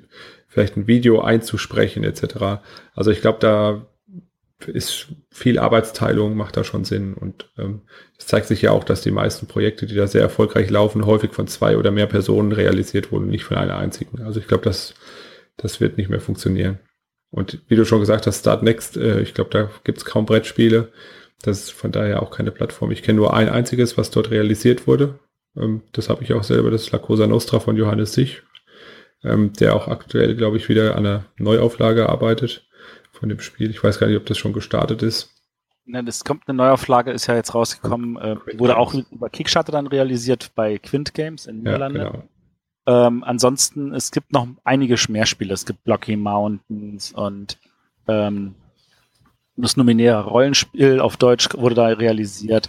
Ähm, da war noch ein anderes Mafia-Spiel, da fällt mir der Name nicht ein, das ähm, Steampark Noir wurde da äh, realisiert. Also es gibt schon noch einige, aber das, die Zahl ist halt überschaubar, sage ich jetzt mhm, mal. Genau. Ja, und von daher ähm, glaube ich, diese Kickstarter-Geschichte, das funktioniert nur noch über wirklich über Spiele, die wirklich redaktionell irgendwie mitbetreut sind und irgendwie da äh, auch wirklich Marke, wie du schon gesagt hast, das Marketing ist das A und O auch vorher und äh, währenddessen und hinterher und dauernde Betreuung. An der Stelle natürlich eine Empfehlung für alle. Ähm, ach, siehst du jetzt, was, was über Startnext noch lief, ist hier mich hier ähm, Tiefe Taschen von dem Fa äh, Fabian. Der hat das auch in seinem eigenen Verlag gemacht und das ist auch definitiv kein schlechtes Spiel. Ähm, und der hat natürlich, der hat sich auch vorher schlau gemacht, natürlich. Was muss ich machen? Der war da auch erfolgreich. Der hat ähm, sich nämlich ein Buch zur Rate genommen und zwar von dem Jamie Stakemeyer. Mhm. Und der Jamie Stakemeyer, wem das jetzt auch an ihm nicht sagt, das ist Stonemeyer Games, die ja nun sehr erfolgreich sind, gerade mit Size und jetzt auch sagen, sie gehen von Kickstarter weg, weil das einfach auch zu viel Zeit und Arbeit macht. Das muss man sich an der Stelle auch mal sagen. Also wenn ein Verlag schon sagt, okay, wir sind mit Kickstarter groß geworden, aber wir gehen da weg, weil Zeit und Arbeit und alles und das können wir eher in was anderes investieren, wie Entwicklung und so. Ähm, das ist ja auch eine Aussage, wo, wo dann einige sagen, okay, bricht jetzt Kickstarter zusammen, wird das nicht mehr genutzt? Nee, nee, das glaube ich jetzt nicht. Ähm, und der hat halt ein wunderbares Buch geschrieben, so, und der hat auch wöchentliche Artikel geschrieben, da kann man also zwei, drei Jahre nachlesen, was der alles gemacht hat, was der alles für Erfahrungen gemacht hat, äh, worauf man alles achten muss. Ähm, und der ist, hat damit halt auch eine erfolgreiche Kampagne gekriegt. Also das ist vielleicht dann eine Empfehlung für Leute, die sagen, ah, ich will das mal, ähm, einfach mal Jamie Stakemeyer eingeben oder wir, wir packen einen Link zu dem Buch, und dass es jetzt gleich bei irgendeinem Händler landet, ähm, der Link, ähm, einfach mal in die Show Notes. Das kriegt doch der René bestimmt hin. Wahrscheinlich schon. Ähm, aber ich glaube, was auch noch ein großer Faktor ist, wobei man, oder wo sich vielleicht nicht immer alle bewusst ist, ähm, was auch für äh, welche Fallen man laufen kann mit Kickstarter und wie die Erwartungen der Leute sind und äh, was passiert, wenn man die Erwartungen, auch jetzt noch nicht mal die gigantischen, sondern einfach nur Verzögerungen oder das läuft irgendwas schief, mit welchem ja, Shitstorm ist es noch nicht, die Leute aber manchmal dann äh, angefeindet werden oder äh, beschimpft werden. Das ist schon äh, enorm und ich glaube, da, da sollte man sich dann auch im Klaren drüber sein. Das muss man dann auch abhaben können. Und das ist vielleicht auch nicht für jeden dann das Richtige. Ja. Ja, das stimmt. Ich glaube auch, ähm, der Jamie Stegmeier hatte ja da auch äh, gerade mit der Size-Kampagne seine Probleme. Weil äh, ja, der hatte, der wollte einfach mal was Neues ausprobieren. Und was Neues ausprobieren heißt an dieser Stelle, äh, er hat halt nicht gesagt, oh, es gibt jetzt alle 60, 70, 80.000 äh, irgendein Stretch Goal, sondern ich gucke an dem Tag, okay, das ist jetzt die aktuelle Summe und da addiere ich Summe X drauf und das ist das Scratch Roll für den nächsten Tag. Damit er einfach die ganze Zeit irgendwie auch für jeden Tag ein Highlight hat. Und das haben die Leute gesagt, das bist du bescheuert? Warum soll ich am ersten Tag da irgendwas einsetzen? Und da gab es richtig und dann musste er das nachträglich dann auch ändern. Und selbst also jemand, der wirklich mehrere Projekte erfolgreich gemacht hat, hat dann einfach, einfach, weil er was probieren wollte. Und das hat in die Erwartungshaltung der, ich nenne es jetzt mal wirklich, Kunden ähm, nicht reingepasst und hat da, ist damit auf die Nase gefallen und musste das tatsächlich laufen, in der laufenden Kampagne dann ändern auf das, was die Leute erwarten. Er hat dann auch ein sehr emotional, also ich habe das damals verfolgt, ich habe das Spiel auch gebackt. Äh, damals hat er auch einen sehr emotionalen Blogpost dazu geschrieben, ähm, dass ihm das tatsächlich äh, auch nahe gegangen ist, weil die Leute ihn tatsächlich angefeindet haben dafür. Und das muss ich sagen, also ist die Sache tatsächlich nicht wert. Also das fand ich dann schon echt erstaunlich sehr, sehr. Ja, aber es gibt, es gibt in der Tat ja auch ähm, Kampagnen von, von Leuten, also ich habe auch ein paar andere Sachen unterstützt, ähm, die, die tatsächlich auch damit Probleme haben, die dann überfordert waren mit dem Erfolg. Ne? Also die gedacht haben, ich habe hier eine lustige kleine Idee und das stelle ich jetzt mal da drauf auf diese neue Crowdfunding-Plattform und ähm, dann einfach auf einmal gemerkt haben, hoch, äh, jetzt haben hier 500 Leute schon gesagt, sie wollen das Produkt haben, aber äh, so viel kann ich gar nicht herstellen, weil ich mache das alles in Handarbeit. Und ähm, auf einmal wurden aus den 500 dann 3000 und äh, dann ist derjenige einfach äh, zusammengeklappt unter der Last dieser äh, Aufgabe, die er sich da aufgehalst hat nebenher. Ne? Also man darf das, glaube ich, auch nicht unterschätzen. Wenn man dann tatsächlich vielleicht mal eine Idee hat, die gut ankommt, das muss, man muss tatsächlich damit rechnen, im Zweifel auch, dass da viel Arbeit auf einen zukommt, weil die ganze Sache macht sich nicht von alleine. Und häufig, wie du schon gesagt hast, die Spieleoffensive bietet sich zum Beispiel an als Distributor. Ich glaube, da ist eine ganze Industrie um dieses Kickstarter rundherum entstanden, die sich nur damit beschäftigen, die Logistik hinterher äh, irgendwie auf die Kette zu kriegen. Ja, also wo du, wo du sagst, okay, da gibt's Firmen, die bieten nichts anderes an als, äh, sag ich mal, die Verwaltung der Kickstarter-Kampagne nach dem Ende der Kampagne. Da gibt's Firmen, die bieten die Logistik an nach der Kampagne etc. Also da gibt's eine ganze Industrie, glaube ich, die sich irgendwie darauf spezialisiert hat, Leute da zu unterstützen. Das ist aber eigentlich auch ein positives Zeichen, dass, also wenn tatsächlich eine Industrie daraus erwachsen kann, heißt das ja auch eigentlich, dass das dann so groß geworden ist. Ich meine, für Brettspiele sind für Kickstarter selber tatsächlich eine der größten Zweige. Es ist größer als Videospiele, obwohl bei Videospielen natürlich auch dann gleich immer äh, irgendwie mehrere hunderttausend sind. Aber die Zahl der Brettspiel-Kickstarter und auch die Summe an Geld, die da eingefahren wird, ist unfassbar hoch. Und das eine also es war zu dem Zeitpunkt, als es war, war es ja der höchst, höchste Kickstarter aller Zeiten gewesen. ähm, hier das, das Exploding Kittens. Ja. Waren auch äh, erstmal überfordert, weil sie äh, nicht damit gerechnet haben, dass sie da irgendwie gleich äh, 200.000 Bäcker haben. Das ist ja auch keine kleine Zahl. Also das, das, das logistisch danach.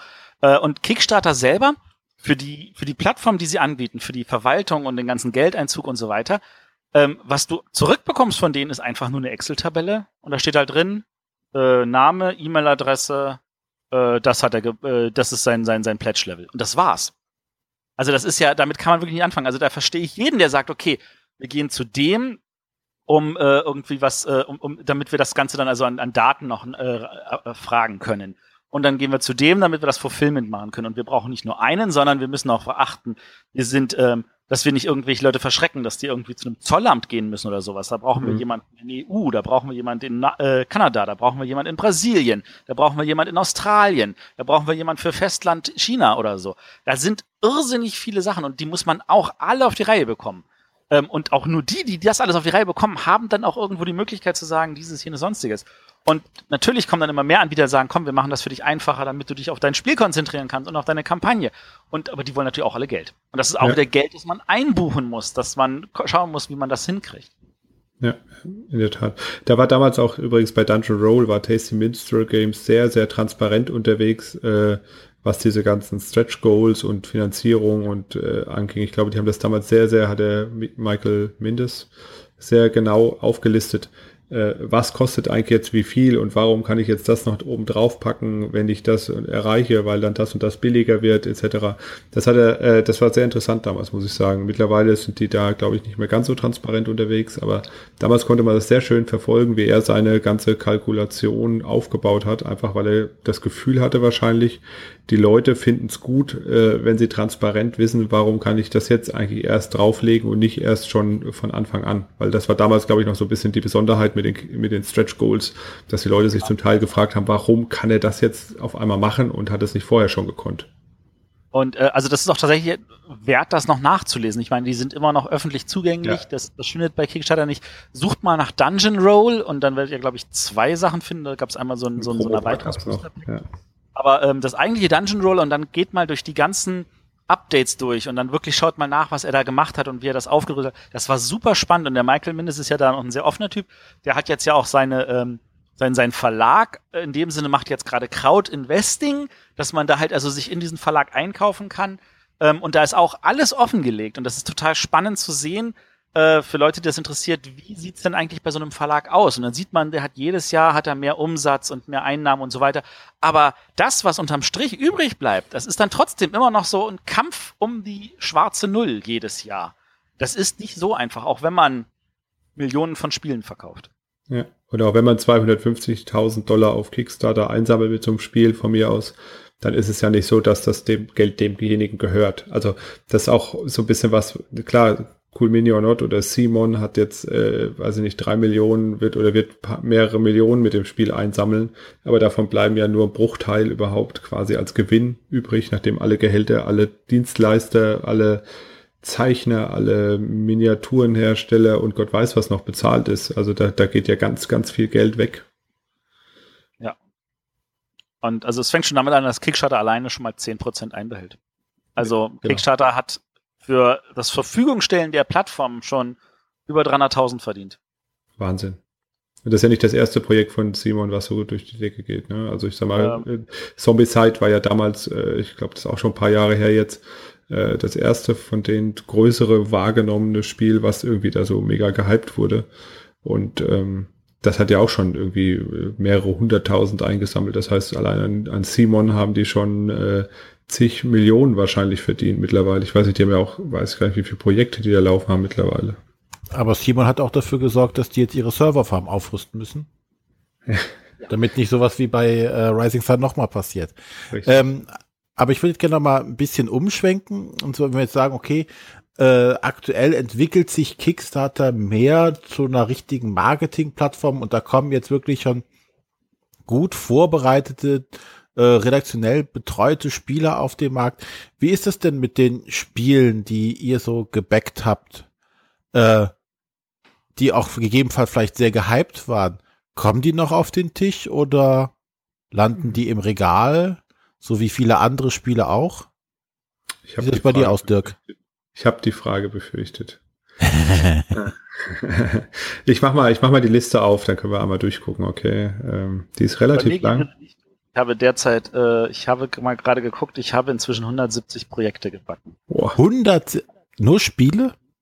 Nein, nicht nur Spiele. Okay. Also da sind Rollenspiele dabei, da sind äh, Soundtracks dabei von Hülsbeck, ähm, da sind äh, andere paar Kleinigkeiten. Manchmal ist das auch einfach sowas wie ähm, ich habe hier dem, dem äh, bei der äh, Ludi Creations Geschichte habe ich auch einfach einen, einen, Dollar reingeworfen und solche Sachen.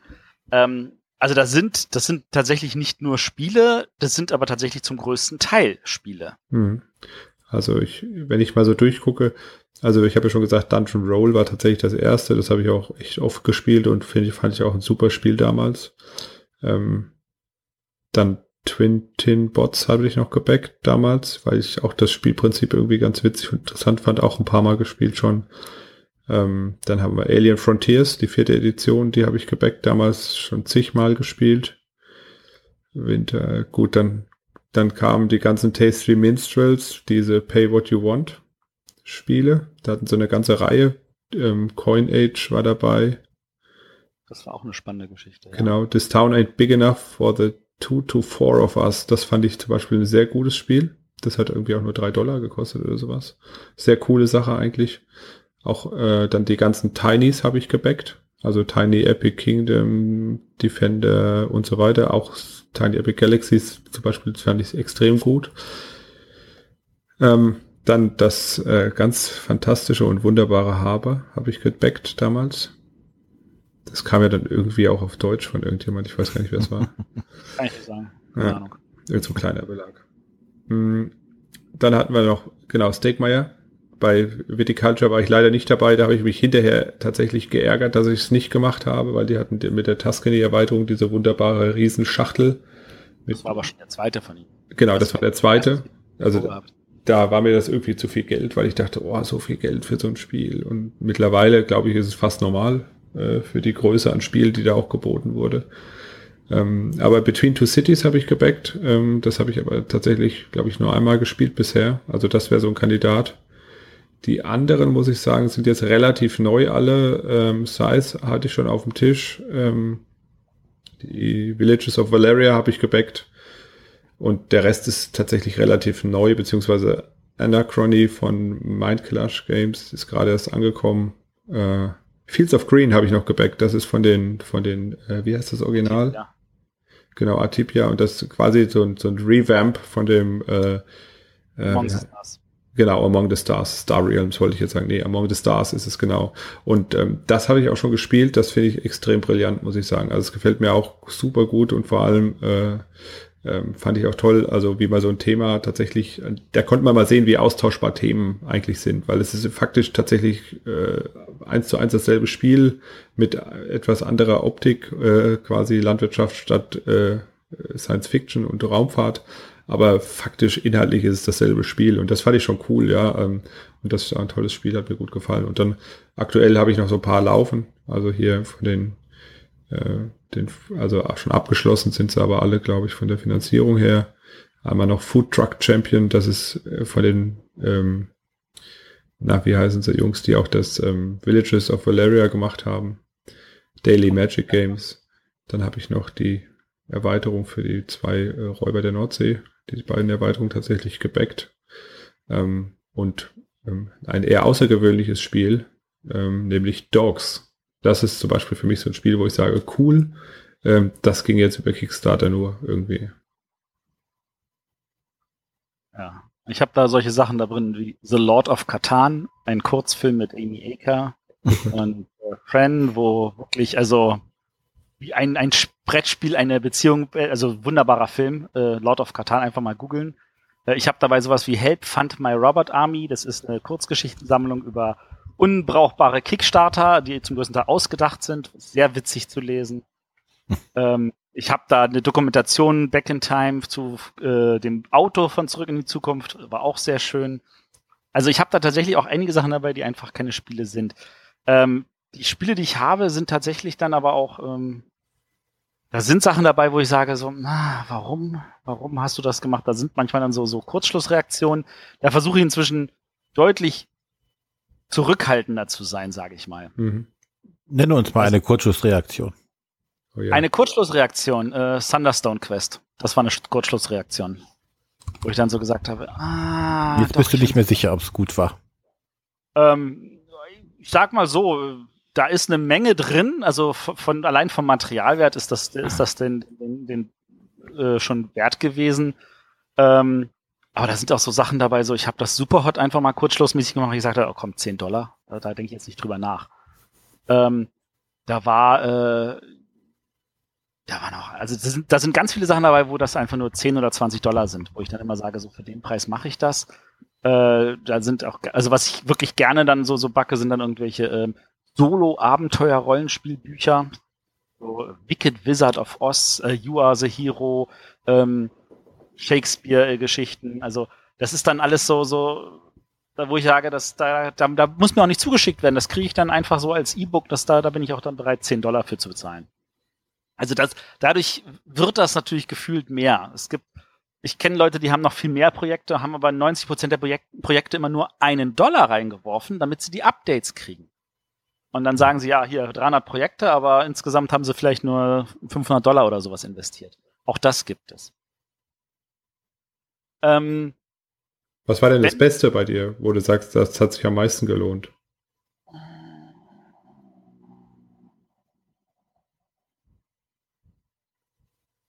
Das ist schwer. Boah. Das ist ja richtig schwer. Ja.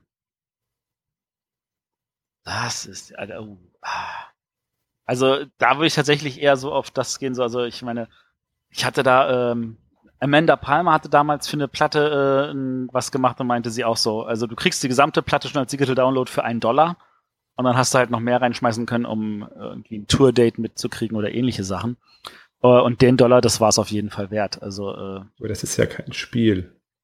Nee, das ist kein Spiel, auch wenn ich jetzt auf ein Spiel gehen müsste. Aber gibt es denn was, was dich am meisten überrascht hat? Wo du sehr, sehr positiv von überrascht wurdest? Äh,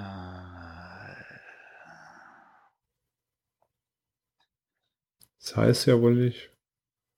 Das heißt, ja, das habe ich, das war, also das ist tatsächlich super gemacht, aber ähm, das war halt. Das spielt sich doch auch super. Es hört halt blöd auf aus deiner Sicht, ne? Ja, genau, es hört halt doof auf. Und das, aber das, das war halt erreicht, dass ich. Aber da habe ich ja so in einem Strich Plus gemacht. Da hab ich ja, das habe ich ja für mehr Geld verkaufen können, als ich da selber reingepackt habe. Aber vielleicht habe. ändert sich das ja bald mit dem Ende. Ja, ich, ich habe gesehen, da gibt's jetzt eine Erweiterung. Ähm, ich, vielleicht hätte tatsächlich die das Gefühl damals schon ändern können. Jetzt habe ich aber keine Bock, das noch zu probieren. Naja, kauf's vorbei, dann spielen wir es zusammen. Äh, ich muss ganz ehrlich sagen, ich könnte das jetzt echt nicht beantworten. Was war das, wo ich sage, das war es am meisten wert? Das war richtig. Oh, doch vielleicht Millennium Blades. Mhm. Das ist so ein, also ich bin ja äh, alter TCG-Hase und das ist ein Brettspiel, das TCG simuliert. Und also da, da spielt man dann, ähm, also man, man, man, die Karten stellen Booster da, äh, und man muss halt, also äh, zum Spielen gehört es, dass man halt also zu Turnieren geht und dass man dann halt seine Booster erstellt und das eigentliche Spielen ist dann das äh, Ausspielen, wie man die Booster verbessert und Deck und etc. baut und so. Das ist tatsächlich, ähm, das ist da aber so, so gefühlt so Ah, das mache ich dann. Das, das, das, das, für, das ist für mein Ego. Ansonsten gibt ja noch viele Sachen, die sind dann, weiß ich nicht, zwei, drei Jahre in der Mache. Da meine ich jetzt noch nicht mal so dieses Kingdom Death Monster, sondern sowas wie Seventh Continent ist ja auch schon gefühlt seit irgendwie 18 Monaten vorbei und das ist noch nicht gekommen und Wie war das ja. mit Conan? Das hat doch auch so ewig gedauert, oder? Da war ja. ich nicht dabei. Das hat ewig gedauert. Das ist doch dein Ding da drin. Genau. Das, aber es hat sich gelohnt. In meinen Augen. Du drehst dich gerade um und schaust die Schachtel an, stimmt's? Ja, ich, ich schaue so schräg nach oben, da steht sie ja. auf dem Regal, oder die beiden Schachteln. So und darunter stehen die beiden Schachteln. Ja. Naja, also ich, ich habe jetzt meine Liste nochmal durchgeguckt. In der Tat ist es nicht so leicht, weil häufig tatsächlich äh, sind, ist, tatsächlich sind so ein paar Dinge dazwischen, wo ich sage, oh, das hättest du dir auch sparen können. Aber ich glaube, bei mir ist es tatsächlich Alien Frontiers von den Spielen, wo ich sage, ich glaube, das war so insgesamt das beste Paket, so Preis-Leistung irgendwie, wie oft ich es schon auf dem Tisch hatte. Ist vielleicht jetzt unfair gegenüber den Spielen, die noch nicht so lange da sind, die hier erst noch frisch liegen, aber äh, in der Tat, äh, so als Spiel gesehen, war das so sehr ausgeklügelt und hat mir einfach gut gefallen damals. Und wir haben es auch, auch eine der ersten. Printings, die auch tatsächlich ausgeliefert wurden, nicht wahr? Weil die ja. Force Edition ist ja nun, glaube ich, drei Jahre drüber und immer noch nicht ausgeliefert. Inzwischen haben nee, sie ja für die vierte nee, Edition nee, Starter gemacht. Die vierte Edition ist ausgeliefert. Die war, das war meine. Das war meine damals. Okay. Die fünfte war das, glaube ich, was du meinst, die jetzt auch über die Spieleschmiede noch nicht ausgeliefert ist. Ne? Die haben das ja quasi ja, parallel ja, angeboten genau. mit der Big Box und so weiter. Und ähm, in der Tat, äh, da warte ich auch noch, denn ich habe natürlich die Big Box gemacht und weil ich die Schachtel haben wollte, aber das war jetzt blöd irgendwie. Genau. Und parallel haben sie jetzt ja die nächste, die äh, große fünfte nochmal neu gestartet. Also bin jetzt gespannt, wie das weitergeht. Ob ich irgendwann mal eine leere große Schachtel bekomme. Also ich meine, für mich ist das tatsächlich an der Stelle oft, ähm, es ist halt eine Vorbestellung. Ich weiß, ich will das Spiel eh haben, ob ich das jetzt nachher im Handel kaufe oder jetzt schon mal, damit ich nicht mehr drüber nachdenken muss und mich freue, wenn es kommt. Also da sind deswegen sind auch Sachen dabei, wo ich sage, ja, pff, okay, dann habe ich es schon mal bestellt. Ja, wobei ich sagen muss, also mittlerweile ist es ja nicht mehr so üblich, aber damals war es tatsächlich ja auch so, also gerade jetzt nehmen wir mal Alien Frontiers, das ist glaube ich ein gutes Beispiel, das Spiel hast du danach nicht mehr bekommen. Das, das gab es ja. hier gar nicht. Das gab es tatsächlich nur über dieses Kickstarter-Projekt und ähm, mittlerweile ist es nicht mehr üblich, ja, mittlerweile ist es so, erfolgreiche Kickstarter-Projekte, die tauchen auch irgendwann hier auf und wenn du Glück hast, kaufst du es irgendwie zwei Jahre später bei Amazon im Cyber Monday, was auch immer für einen riesen Schnapp. Aber ähm, in der Tat ist es so, mittlerweile ist es nicht mehr so, aber früher war es echt so, dass du teilweise Spiele gar nicht hier bekommen hast, die darüber finanziert wurden. Das waren noch so die wilden Westenzeiten. Mann, das waren Zeiten damals. Damals vor fünf Jahren. Ja, vor drei Jahren. ja, aber da sieht man mal, wie schnell die Zeit da vorangeschritten ist, ja. Und also heute, mein erster Kickstarter ist tatsächlich relativ genau fünf Jahre her. Ja, ja viel, lange, viel länger gibt es das Ganze ja auch noch nicht. Ne? Also darf man auch nicht ja, vergessen. Kickstarter gibt es tatsächlich schon einiges länger, aber das war halt tatsächlich eine kleinere Plattform damals noch. Ja. Beziehungsweise da ist noch nie, ist anfangs vielleicht keiner auf die Idee gekommen, ich kann darüber ein Brettspiel äh, realisieren. Du hattest von Twin Finbots. Ich sehe ja. das gerade, das ist bei mir, da hatte ich auch beigetragen, das war nicht erfolgreich. Das kann. Gab, glaube ich, noch einen zweiten dann dafür, ja, oder? Genau, es gab zwei. Ähm, und ich habe das damals auch in Essen abgeholt. Das ist jetzt drei Jahre her. Und ich glaube, die haben eins abgebrochen. Oh, ich habe ja auch einen, da habe ich 1000 Pfund reingeschmissen. Was? Der ist nicht erfolgreich gewesen. 1000 Pfund? äh, ja, das war, das war so ein Fun-Projekt. Das war Open Source Destar. Da war das Ziel, glaube ich, irgendwie eine Milliarde oder so. Ach so. Ach so. Naja, dann. Da hat jeder irgendwelche solche Summen reingeschmissen, weil man wusste, das kommt eh nicht zusammen und es kam ja auch nicht zusammen. Aber äh, das war dann so ein witziges Ding. wie bei dem Kartoffelsalat quasi, ne? Genau, wie bei dem Kartoffelsalat. Wobei, es, ähm, das fand ich ja sehr interessant. Es gibt ja so ein paar, da bin ich neulich drüber gestolpert, ähm, äh, One-Off-Projekt, glaube ich, oder so ähnlich heißen die. Du machst einen Kickstarter, es kostet genau ein Dollar, es ist genau ein Tag online, es gibt genau einen Pledge-Level. Und das, da gibt's ja welche, die sind auch erfolgreich und kriegen das irgendwie hin. Und ich denke mir so, das ist denn das für ein. Also das ist ja an der Sache nur rumgespielt, aber auch da sind Spiele dabei, die sind tatsächlich erfolgreich rausgekommen. Aha. Schon nie gehört. Also. Das ist, also das ist, also ich meine, wenn sowas so groß wird, dann trägt das immer solche Stielblüten, sage ich mal. Ja, ja, ja. Ist ja. ja, ja. Ähm, gut, dann versuchen wir doch einfach mal einen Ausblick zu wagen. Wo bewegt sich denn das Crowdfunding und äh, so hin? Tja, wo bewegt es hin? Ich glaube, in erster Linie wird es professioneller werden, noch weiter professionalisiert, aber ich glaube, da haben wir schon echt ein wahnsinniges Level erreicht mittlerweile. Ähm, von daher fällt mir es ehrlich gesagt so ein bisschen schwer. Ich, ich könnte mir vorstellen, wir hatten ja auch vorhin das Thema Industrie rund um das ganze Kickstarter-Thema, dass es vielleicht auch dann äh, Firmen gibt, die noch viel mehr als heute, ich glaube, das gibt es auch schon heute, ähm, dich unterstützen und an die Hand nehmen an der, in der ganzen Realisierung äh, deines Projektes. Und zwar gerade bei Brettspielen könnte ich mir das zum Beispiel sehr gut vorstellen, dass solche Firmen wie, ich glaube, da gibt es ja auch schon welche, die sich darauf spezialisiert haben, ähm, eben solche Projekte nur noch zu realisieren. Ähm, und zwar äh, wieder natürlich gegen die Gebühr. Ähm, aber da könnte ich mir vorstellen, dass da noch ein bisschen mehr geht, was dann wiederum auch ermöglichen würde, vielleicht Spiele rauszubringen, die es äh, wo ich sage, okay, ich habe selber jetzt nicht die Möglichkeit äh, oder nicht die Fähigkeit, ähm, das komplett hier ähm, äh, online zu stellen und zu veröffentlichen, wo aber dann eben Firmen da sind, die mich extrem unterstützen dabei. Also ich meine, es fühlt sich ja an wie, es ist ein Verlag, nur du musst trotzdem selber bezahlen. Richtig.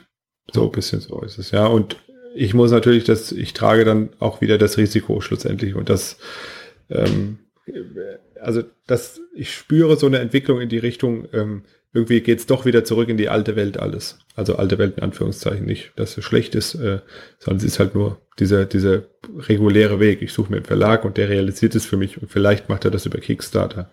Aber ich, ich sehe so die, diese Finanzierung, ich, ich nutze die Crowd, um tatsächlich das Geld zusammenzusammeln, um bei Ludo Fakt mein Spiel produzieren zu lassen. Ähm, das, das sehe ich nicht mehr für die Zukunft. Also das wird sich, glaube ich, massiv verändern und deswegen werden wir eher wieder Strukturen sehen, wie wir sie früher hatten, mit anderen Distributionskanälen, aber. Also was, was ich halt, was mir halt auffällt, ist, dass, ähm, und das ist jetzt nicht negativ gemeint, sondern natürlich, dass äh, auch wirklich immer mehr halt alles, was auch drumherum ist, auf Kickstarter geht. Und damit meine ich jetzt zum Beispiel, dass ähm, die, die äh, hier No Pun Included hat seinen, seinen, seinen Kanal darüber jetzt finanziert. Mhm. Ähm, Radolf tut das seit ein paar Jahren, Dice Tower tut das seit ein paar Jahren, ähm, äh, Eddie Runs Through und äh, Boy, äh, Game Geek Boy oder so. Also da, auch, auch, dass diese in diese Richtung halt kommen. Und ich äh, Boardgame-Cafés äh, versuchen sich darüber zu finanzieren. Ja, das habe ich auch gesehen. Noch Frage der Zeit, bis irgendwann vielleicht auch sagt, hey, ich will auch für euch hilfreicherweise hier eine neue Fabrik aufbauen, damit da noch jemand was kommt. Helft mir mal, das aufzubauen. Äh, ist ja auch nur eine Frage der Zeit. Ja, und vielleicht auch so diese ganze Zubehörschiene. Ja. Wie irgendwelche Inlays oder Kartenhalter und sowas alles. Das läuft ja auch schon sehr gut.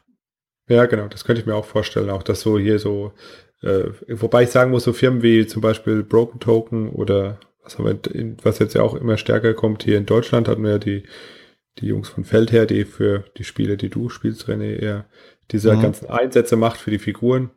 Ähm, das, das sind, glaube ich, äh, so Firmen, die das noch gar nicht so wirklich nutzen. Vielleicht brauchen sie es auch nicht so extrem, weil deren Materialeinsatz äh, sehr überschaubar ist.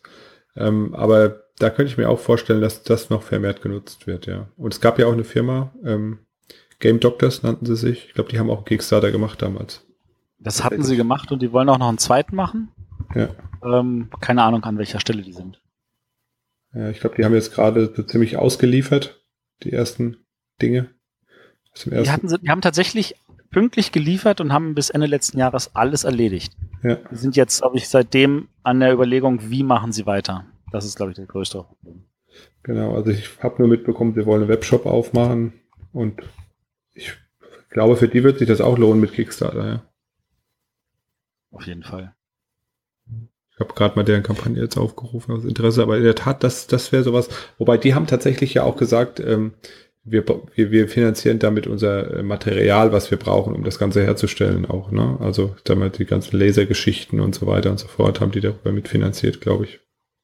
Genau, sie haben das, das, das, das teure ist ja dann für solche Inlays ist halt also die entsprechende äh, CNC-Maschine zu kaufen und so. Und das haben sie dann aber auch in ihren Updates immer, finde ich, gut Ja. äh, mitgebracht. So, hey, jetzt sind wir hier, jetzt gucken wir uns die Maschine an und jetzt haben wir uns für die entschieden und jetzt ist die geliefert worden und so. Das war alles total spannend. Also. Ja, und vor allem das Schöne ist auch, ähm, es gibt ja welche, da kann man die Updates nicht mitlesen. Bei äh, den Game Doctors war es auch so, man konnte die komplette, man konnte die kompletten Updates mitlesen. Also es war nicht nur, es gab nicht dieses, hey, das ist nur für Bäcker, sondern es war alles offen und man konnte mitlesen. Ich glaube, die haben es auch auf Facebook sehr ähm, transparent alles gemacht. Also es hat mir auch gut gefallen. Spannendes Thema auch, finde ich. Also auch, ähm, wie kommt das eigentlich zustande, das ganze Zubehör? Also wie, wie, wie, wie kommen die dahin, dass sie damit fertig werden mit dem, mit dem ganzen Zeug in eine Schachtel und wie wird das designt und finde ich schon cool, ja, gefällt mir gut. Danke für den Themenvorschlag. Haben wir wieder was für unsere Liste. Genau. Ja, ich habe mir das auch gerade schon notiert übrigens. Für einen gewissen Blog. Gut. Stimmt, dass wir es nicht gleichzeitig machen, ja. Och, das ist nicht so schlimm. Ich glaube, das trifft sich ganz gut. Ähm, Gibt es denn jetzt noch irgendeinen Punkt, den wir so beleuchten können? Oder denkt ihr, dass wir jetzt da so einen aktuellen Stand der Crowdfunding-Plattform erstellt was- haben? Was ich jetzt noch erwähnen würde, das sind ähm, äh, einmal Kicktrack. Ich weiß Mhm. nicht, ob das jeder kennt. Das, ist, super. das ist, das ist eigentlich die Kickstarter-Seite, weil auf Kickstarter was zu finden ist ja eigentlich ein Albtraum. Ähm, was die machen, ist, die geben einem tatsächlich, die geben jedem an die Hand, was es an spannenden Kickstarter-Projekten gibt, indem sie auch so Top Ten-mäßig, also so zeigen, so, ähm, die So bewegen sich die ganze ja. Zeit. Kannst du, jedes Projekt kannst du von, auf Kickstarter finden, ähm, und der sagt dir genau, wie viel Geld ist an welchem Tag reingekommen, wie viel Bäcker sind dazugekommen, wie viel sind auch abgesprungen, wie entwickelt sich's, womit kannst du rechnen, was realistisch ist, hinten rauszukommen. Ähm, da gibt's ganz viele Analysegeschichten, das ist total spannend. Du siehst auch, äh, wie viele Nutzer sind tatsächlich täglich involviert, wie viele Kommentare kommen rein, ähm, was sind die momentan größten Projekte. Ähm, und also wenn man die aktuellen äh, Top 10 reingeht, Äh, habe ich auch gerade gemacht, das ist ja erschreckend. Top, äh, Platz eins ist äh, Tabletop, Platz zwei ist Tabletop, Platz drei ist dann mal ein Technik-Gadget, Platz vier ist Tabletop, Platz fünf, Platz sechs Tabletop, Platz sieben, Platz acht ist dann ein Commodore-Videospiel, wobei das da eher ein Buch ist über den Commodore. Äh, 9, 10. Also von den Top 10 sind acht Brettspiele. Ja, danach kommen auch nur Tabletop-Games. So genau habe ich da noch nie reingeguckt, ehrlich gesagt, das ist ja verrückt. Das ist schon ziemlich, Wow. ziemlich erschreckend. Also, aber auch spannend natürlich. Ja, auf jeden Fall. Vor allem, was ich immer wieder interessant finde, das beobachte ich auch äh, auf der Spielemesse äh, mit Erstaunen, wie viele sehr, sehr spezielle Spielekonzepte mit irgendwelchen Trading Card, Sammel, weiß ich was, äh, Sachen es da gibt, die dann auch äh, realisiert werden, was weiß ich. Also mir ist es tatsächlich jetzt dieses Jahr auf der, oder letztes Jahr auf der Spiel äh, extrem aufgefallen. Und auch wenn ich jetzt hier durch diese Top-Liste gehe, sehe ich das wieder, dass da extrem merkwürdige Szenarien und alles findet irgendwie einen Käufer mittlerweile. Also das finde ich schon erstaunlich. Ja. Wahnsinn. Ja, Kicktrack ist cool, das stimmt. Ich gucke da immer ganz gern so in die laufenden Kampagnen, an denen ich mich beteiligt habe. Wie sind die, wie kommt das Funding rein und so. Das ist einfach ganz spannend. Ähm, und eine andere Seite, die ich erwähnen möchte, jetzt aber nicht unbedingt, weil ich sage, äh, die müsst ihr besuchen, sondern ganz im Gegenteil, die könnt ihr euch schenken. Äh, und zwar ist das Baker Club. Ähm, da habe ich mich auch einfach mal angemeldet, weil das kostet nichts. Ähm, und da bist, darfst du aber erst rein, wenn du mindestens 50 Projekte oder so unterstützt hast. Und dann wirst du halt eingeteilt in, hey, du hast mindestens 50, du hast mindestens 100, du hast mindestens 150 und so weiter.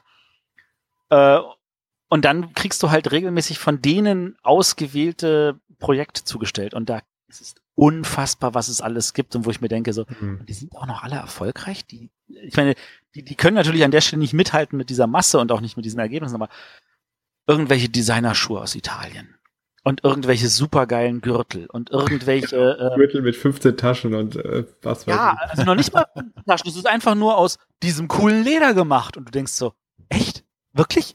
Und dann irgendwelche Rucksäcke, wobei ich habe auch einen richtig coolen Rucksack irgendwie auf, auf äh, Kick- Kickstarter gefunden, mit dem ich super zufrieden bin. Ähm, äh, aber auch so, so, wirklich so denkst so, aha, brauche ich jetzt irgendwie diesen, diesen Eiskasten dafür, diesen Cooler für meinen nächsten Campingurlaub? Nicht wirklich. Ähm, das jetzt, was ist an der Batterie anders? Aha, ein tragbarer Extra-Bildschirm, also ein iPad ohne Technik drin, einfach nur als externer Bildschirm. Ähm, oder, äh, also da sind tausende von Sachen und, Ja. und wirklich gerade. Klamotten. Es gibt Leute, die wirklich das wirklich nur noch als Distributionskanal für Klamotten nutzen. das ist das neue Kleid äh, und dann wird das mal kurz rumgegangen und denkst so, äh? Und dann äh, das nächste Kleid und die nächsten paar Schuhe und dat, die nächste coole Hose und das ist diese coole Hose macht dieses und jenes. Denkst du so, das kann nicht wahr sein. Und da habe ich mich dann auch wieder irgendwann abgemeldet, weil ich gesagt habe, das ist das interessiert eine Sau. Ja, da ist wirklich ein Zeug drin, das ist Wahnsinn, Wahnsinn. Aber äh, wie gesagt, wie du schon gesagt hast, äh, erstaunlich, habe ich ehrlich gesagt nie so auf dem Schirm gehabt, dass tatsächlich äh, mittlerweile Brettspiele da so ein äh, Level erreicht haben, in diesen Hotlisten auch äh, so weit oben stehen. Also hätte ich jetzt gedacht, dass da irgendwelche Technik-Gadgets oder so höher stehen. Also ich, ich finde es ja interessant, dass also bei Kickstarter waren ja am Anfang Games einfach nur eine Kategorie. Inzwischen mhm. haben sie es ja aufgesplittet nach Videogames und Mobile Games und Tabletop Games und Puzzles und Gaming Hardware und dann denkst du, da da so viele Sachen für, für Computer und so. Aber, und dann, dann muss man gucken, es gibt die Kategorie Food. Da kannst hm. du dann eine extra Kategorie nur für Bacon, eine extra Kategorie nur für Vegan, eine extra Kategorie nur für Food Trucks. Dann gibt es die, die Kategorie ähm, Dance. Kategorie Performances, Spaces, Workshops. Das sind alles eigene Kategorien. Die Kategorien Crafts, also für, für Handarbeiten, nur für Candles, nur für Knitting, nur für Stationaries. Also Kickstarter hat tatsächlich tausende von Sachen, die alle irgendwo ihr kleines äh, Dasein fristen. Das, äh, in der Tat hast du mich da jetzt auf was Interessantes hingewiesen. Da muss ich doch mal tiefer einsteigen. Was da, da Kategorien gibt es ja verrückt, das ja. Ja. Ja. Tatsächlich Mode. Aber würdet ihr so eine Hose über Kickstarter kaufen? Nein. Nö. Weil mit, mit Rückschicken ist ja dann auch nichts, ne? Also, weil, äh, wenn es scheiße ist, dann äh, hast du den, den Mist gekauft. Ja, und nicht mal das, wenn es einfach nicht passt. Davon mal abgesehen. Die kann ja toll sein, aber wenn sie nicht passt, ist doof. Ja gut, da kannst du sie wenigstens auch weiter verschenken, aber wenn es dann tatsächlich als Quatsch rausstellt, äh, weiß ich nicht. Ja. Also, das, also das, ja. Ich habe jetzt gerade mal bei Mode, äh, äh Apparel, äh, Top-Ding äh, ist mit 739 Prozent von 25.000er Ziel, also hat auch mehr oder weniger eine Million fast geknackt, äh, eine Regenjacke. Ja. Und mit 315 Prozent finanziert ist die äh, weltweit äh, sanfteste, äh, nachhaltigste Unterwäsche. Ja, super. ja, tatsächlich. Muss ja schon bequem haben. Ja. Gut, so eine Jacke könnte ich mir noch vorstellen. Zu, das, das ist vielleicht so äh, einfach und universell von den Größen her, aber bei Hosen zum Beispiel stelle ich mir das extrem schwierig vor. Also, oder Schuhe. Schuhe würde ich niemals, weil da, das wird in die Hose, wird, das, mit den Schuhen wird in die Hose gehen, das bin ich mir sicher. weil die fallen dann so unterschiedlich aus manchmal. Wahnsinn. Es, es gibt ja auch ähm, Kickstarter für ähm, einfache Plastikbretter, die einem helfen, perfekt Wäsche zusammenzulegen. Ja, die gab es ja schon beim Teleshop. Wollte ich gerade sagen, die kriegst du auch beim Pearl-Versand oder so, ne? Ja, aber hallo, doch nicht. Aber auf Kickstarter sind natürlich viel cooler. Ja, natürlich. Die sind ja wahrscheinlich aus Carbon. Oder so. Non-wired bra to wear after breast cancer. Oh. Also es gibt hier wirklich, wirklich, also spannende Sachen und wenn man sagt, es interessiert mich zum Glück alles gar nicht, was ich auch ganz nachvollziehen kann, mich interessieren nur die Brettspiele, die tatsächlich dominieren Kickstarter gewaltig. Und das zeigt einfach, dass ähm, dass da natürlich, ja, dass da ein Markt gewachsen ist, dem ich ehrlich gesagt auch noch ein langes Leben vorausschicken würde. Selbst wenn Leute wie Stonemeyer Games jetzt sagen, sie sind da raus und ähm, Ja, aber meinst du, er ist wirklich ganz raus? Ich glaube nur, dass er so Sachen wie so Erweiterungen und so nicht mehr darüber macht, weil er sagt, das braucht nee, Er hat gesagt, er ist ganz raus. Echt? Also auch neue Spiele, also das, das, das Charterstone, was jetzt für GenCon angekündigt ist, geht ja. jetzt nur noch direkt über den Handel. Ähm, er braucht das nicht mehr, er, er will das an der Stelle auch nicht mehr und er hat die Community, die er immer noch weiter ansprechen kann. Ähm, und das kann ich nachvollziehen. Also das ist einfach, er spart sich die mhm. Arbeit und packt die lieber in die Spiele dann rein. Ja, finde ich auch okay. Also ich, das ist ja eigentlich genau das, wofür Kickstarter da ist. Ne? Also er hat es genutzt, als er noch nicht äh, groß war, als er klein war, äh, zur Finanzierung. Jetzt braucht er das nicht mehr, weil er bekannt ist und die Spiele so losschlagen kann. Also von daher schon gut. Finde ich genau richtig. Finde ich auch sehr nachvollziehbar und fair. Also besser als sind die Kuh äh, jetzt die ganze Zeit weiter zu melden. Ne? Und da er wirklich auch sehr, sehr transparent in vielen Belangen war und auch Anleitungen gegeben hat, sage ich immer, man kann, also ich, ich bin persönlich davon überzeugt, man kann immer noch darüber auch groß werden. Man nimmt sich da einfach diese ganzen Sachen, die er da gelernt hat und ist auch bereit, selber noch zu lernen und zu gucken, wie viel hat sich manche Sachen auch geändert. Ähm, und da kann man dann auch an dem Punkt, glaube ich, noch immer kommen. Mhm. Cool. Man muss halt gucken, ich meine, weil unabhängig von Kickstarter, auf dem Rest des Marktes gibt's auch die großen Fische und die kleinen Fische. Ja, selbstverständlich. Das war doch ein schöner Abschluss, oder? Ich denke ja. Das war das Schleifchen. Genau. Ja, ja wir bedanken uns beim Dirk. Gerne. Ich habe für das nette Thema, für den netten Gast. Für die Unterstützung. Genau. Das sowieso gerne. Davor höre ich euch ja auch, ich weiß gar nicht, wie oft im Monat, jede Woche, alle zwei Wochen, irgend sowas. Jede Woche. Jede also, Woche. Wir produzieren zumindest jede Woche. Wie ja. oft uns hören, kann ich natürlich nicht nachvollziehen. Ich glaube, es ist einer der wenigen Podcasts, wo keine rote Nummer dran steht. Ah. Also, ist gut oder schlecht? Ich höre die immer gleich weg. Auf der, auf der Fahrt, im Zug oder so. Christian hat mir neulich geschrieben, er ist bei uns wieder im einstelligen Bereich der Folgen, die noch nicht gehört sind. Ja, wobei ich sagen muss, ich höre ja auch nicht nach. Also ich bin jetzt keiner, der jetzt irgendwie gesagt hat, oh, die haben schon 100 Folgen, die muss ich jetzt aber alle nachhören. Ich suche mir dann mal eine raus oder so, wo ich sage, okay, keine Ahnung, eure Spiel des Jahresbesprechungen von 1985er Spiel des Jahres oder so, die höre ich mir dann vielleicht aus Spaß mal an. Aber in der Tat äh, bin ich jetzt keiner, der sagt, ich muss jetzt alle Folgen des Bretterwitzer Podcasts unbedingt nachhören, sonst äh, fühle ich mich schlecht lohnt sich zu Beginn auch nicht wirklich, glaube ich. Sagen, die ersten lohnen sich nicht. genau, das hättest du nicht sagen sollen. Äh, ansonsten, das ist jetzt unsere 154. Sendung gewesen. Auch wenn es jetzt natürlich da Leute sagen, hey, hier steht 89, aber wenn man die ganzen Specials auf den Tisch, die kleinen und so weiter zusammenaddiert, dann war das unsere 154. Sendung. Cool. Ja. Und nächste Woche gibt's dann die nächste Woche oder? Übernächste Woche. Übernächste Woche. Wir gönnen uns nächste Woche, da ist Ostern, also nee, diese Folge ist ja gerade Ostern, aber wir sagen uns zu Ostern produzieren wir jetzt nichts. Wir gönnen uns einfach eine Freiwoche. Ich hoffe, ihr könnt uns das alle nachsehen. Machen Urlaub. Genau. Also Urlaub heißt, der René macht Urlaub und der Matthias sitzt eine Woche in Oberhof und arbeitet. Naja, gibt schlimmere. Der feine Herr Redakteur. Genau. Der Einzige, der arbeitet muss, ist wirklich der Arme. Der arme Kerl. Der arme Kerl. Und wenn er nicht arbeitet, ist er krank. Das genau. Gute Besserung nochmal an dieser Stelle. Ja, schöne Grüße. Aus der Zukunft quasi. Aber in zwei Wochen, wie gesagt, sind wir da mit einer neuen Top 10. Da ist dann Runde 90 und dann. Uh. Top 10s.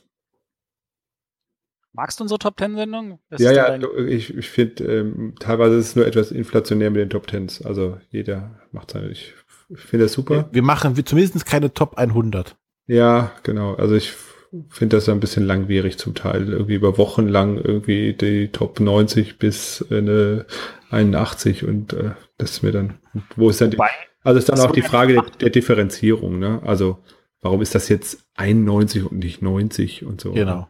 Ah, ja, aber ich meine, es würde halt nicht gemacht werden, wenn nicht die Nachfrage da wäre. Die Leute ja, wollen das. Ja, die Leute wollen unterhalten werden, ich weiß. Berieselt. Ja, genau. Da sie sonst nur zu Solo-Spielen greifen müssten und alleine spielen. Äh. das macht man ja währenddessen. Ach so. Ah. ah. Ja, die Frage Stimmt, ist halt auch, wie viel, wird da, wie viel wird da tatsächlich wahrgenommen, ne? wenn ich jetzt so auf YouTube oder wo auch immer oder auf Podcasts laufen lasse nebenher und die erzählen mir da alle was wir auf Platz 89 und 88 für ein Spiel sehen und dann am Ende gibt es noch irgendwelche Leute, die darüber diskutieren, warum denn der es nicht auf äh, 87 ist.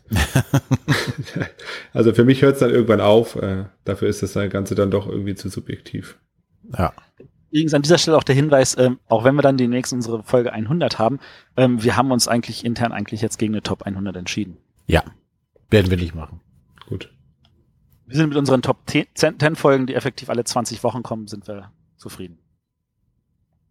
Super. Gut, dann bis in zwei Wochen.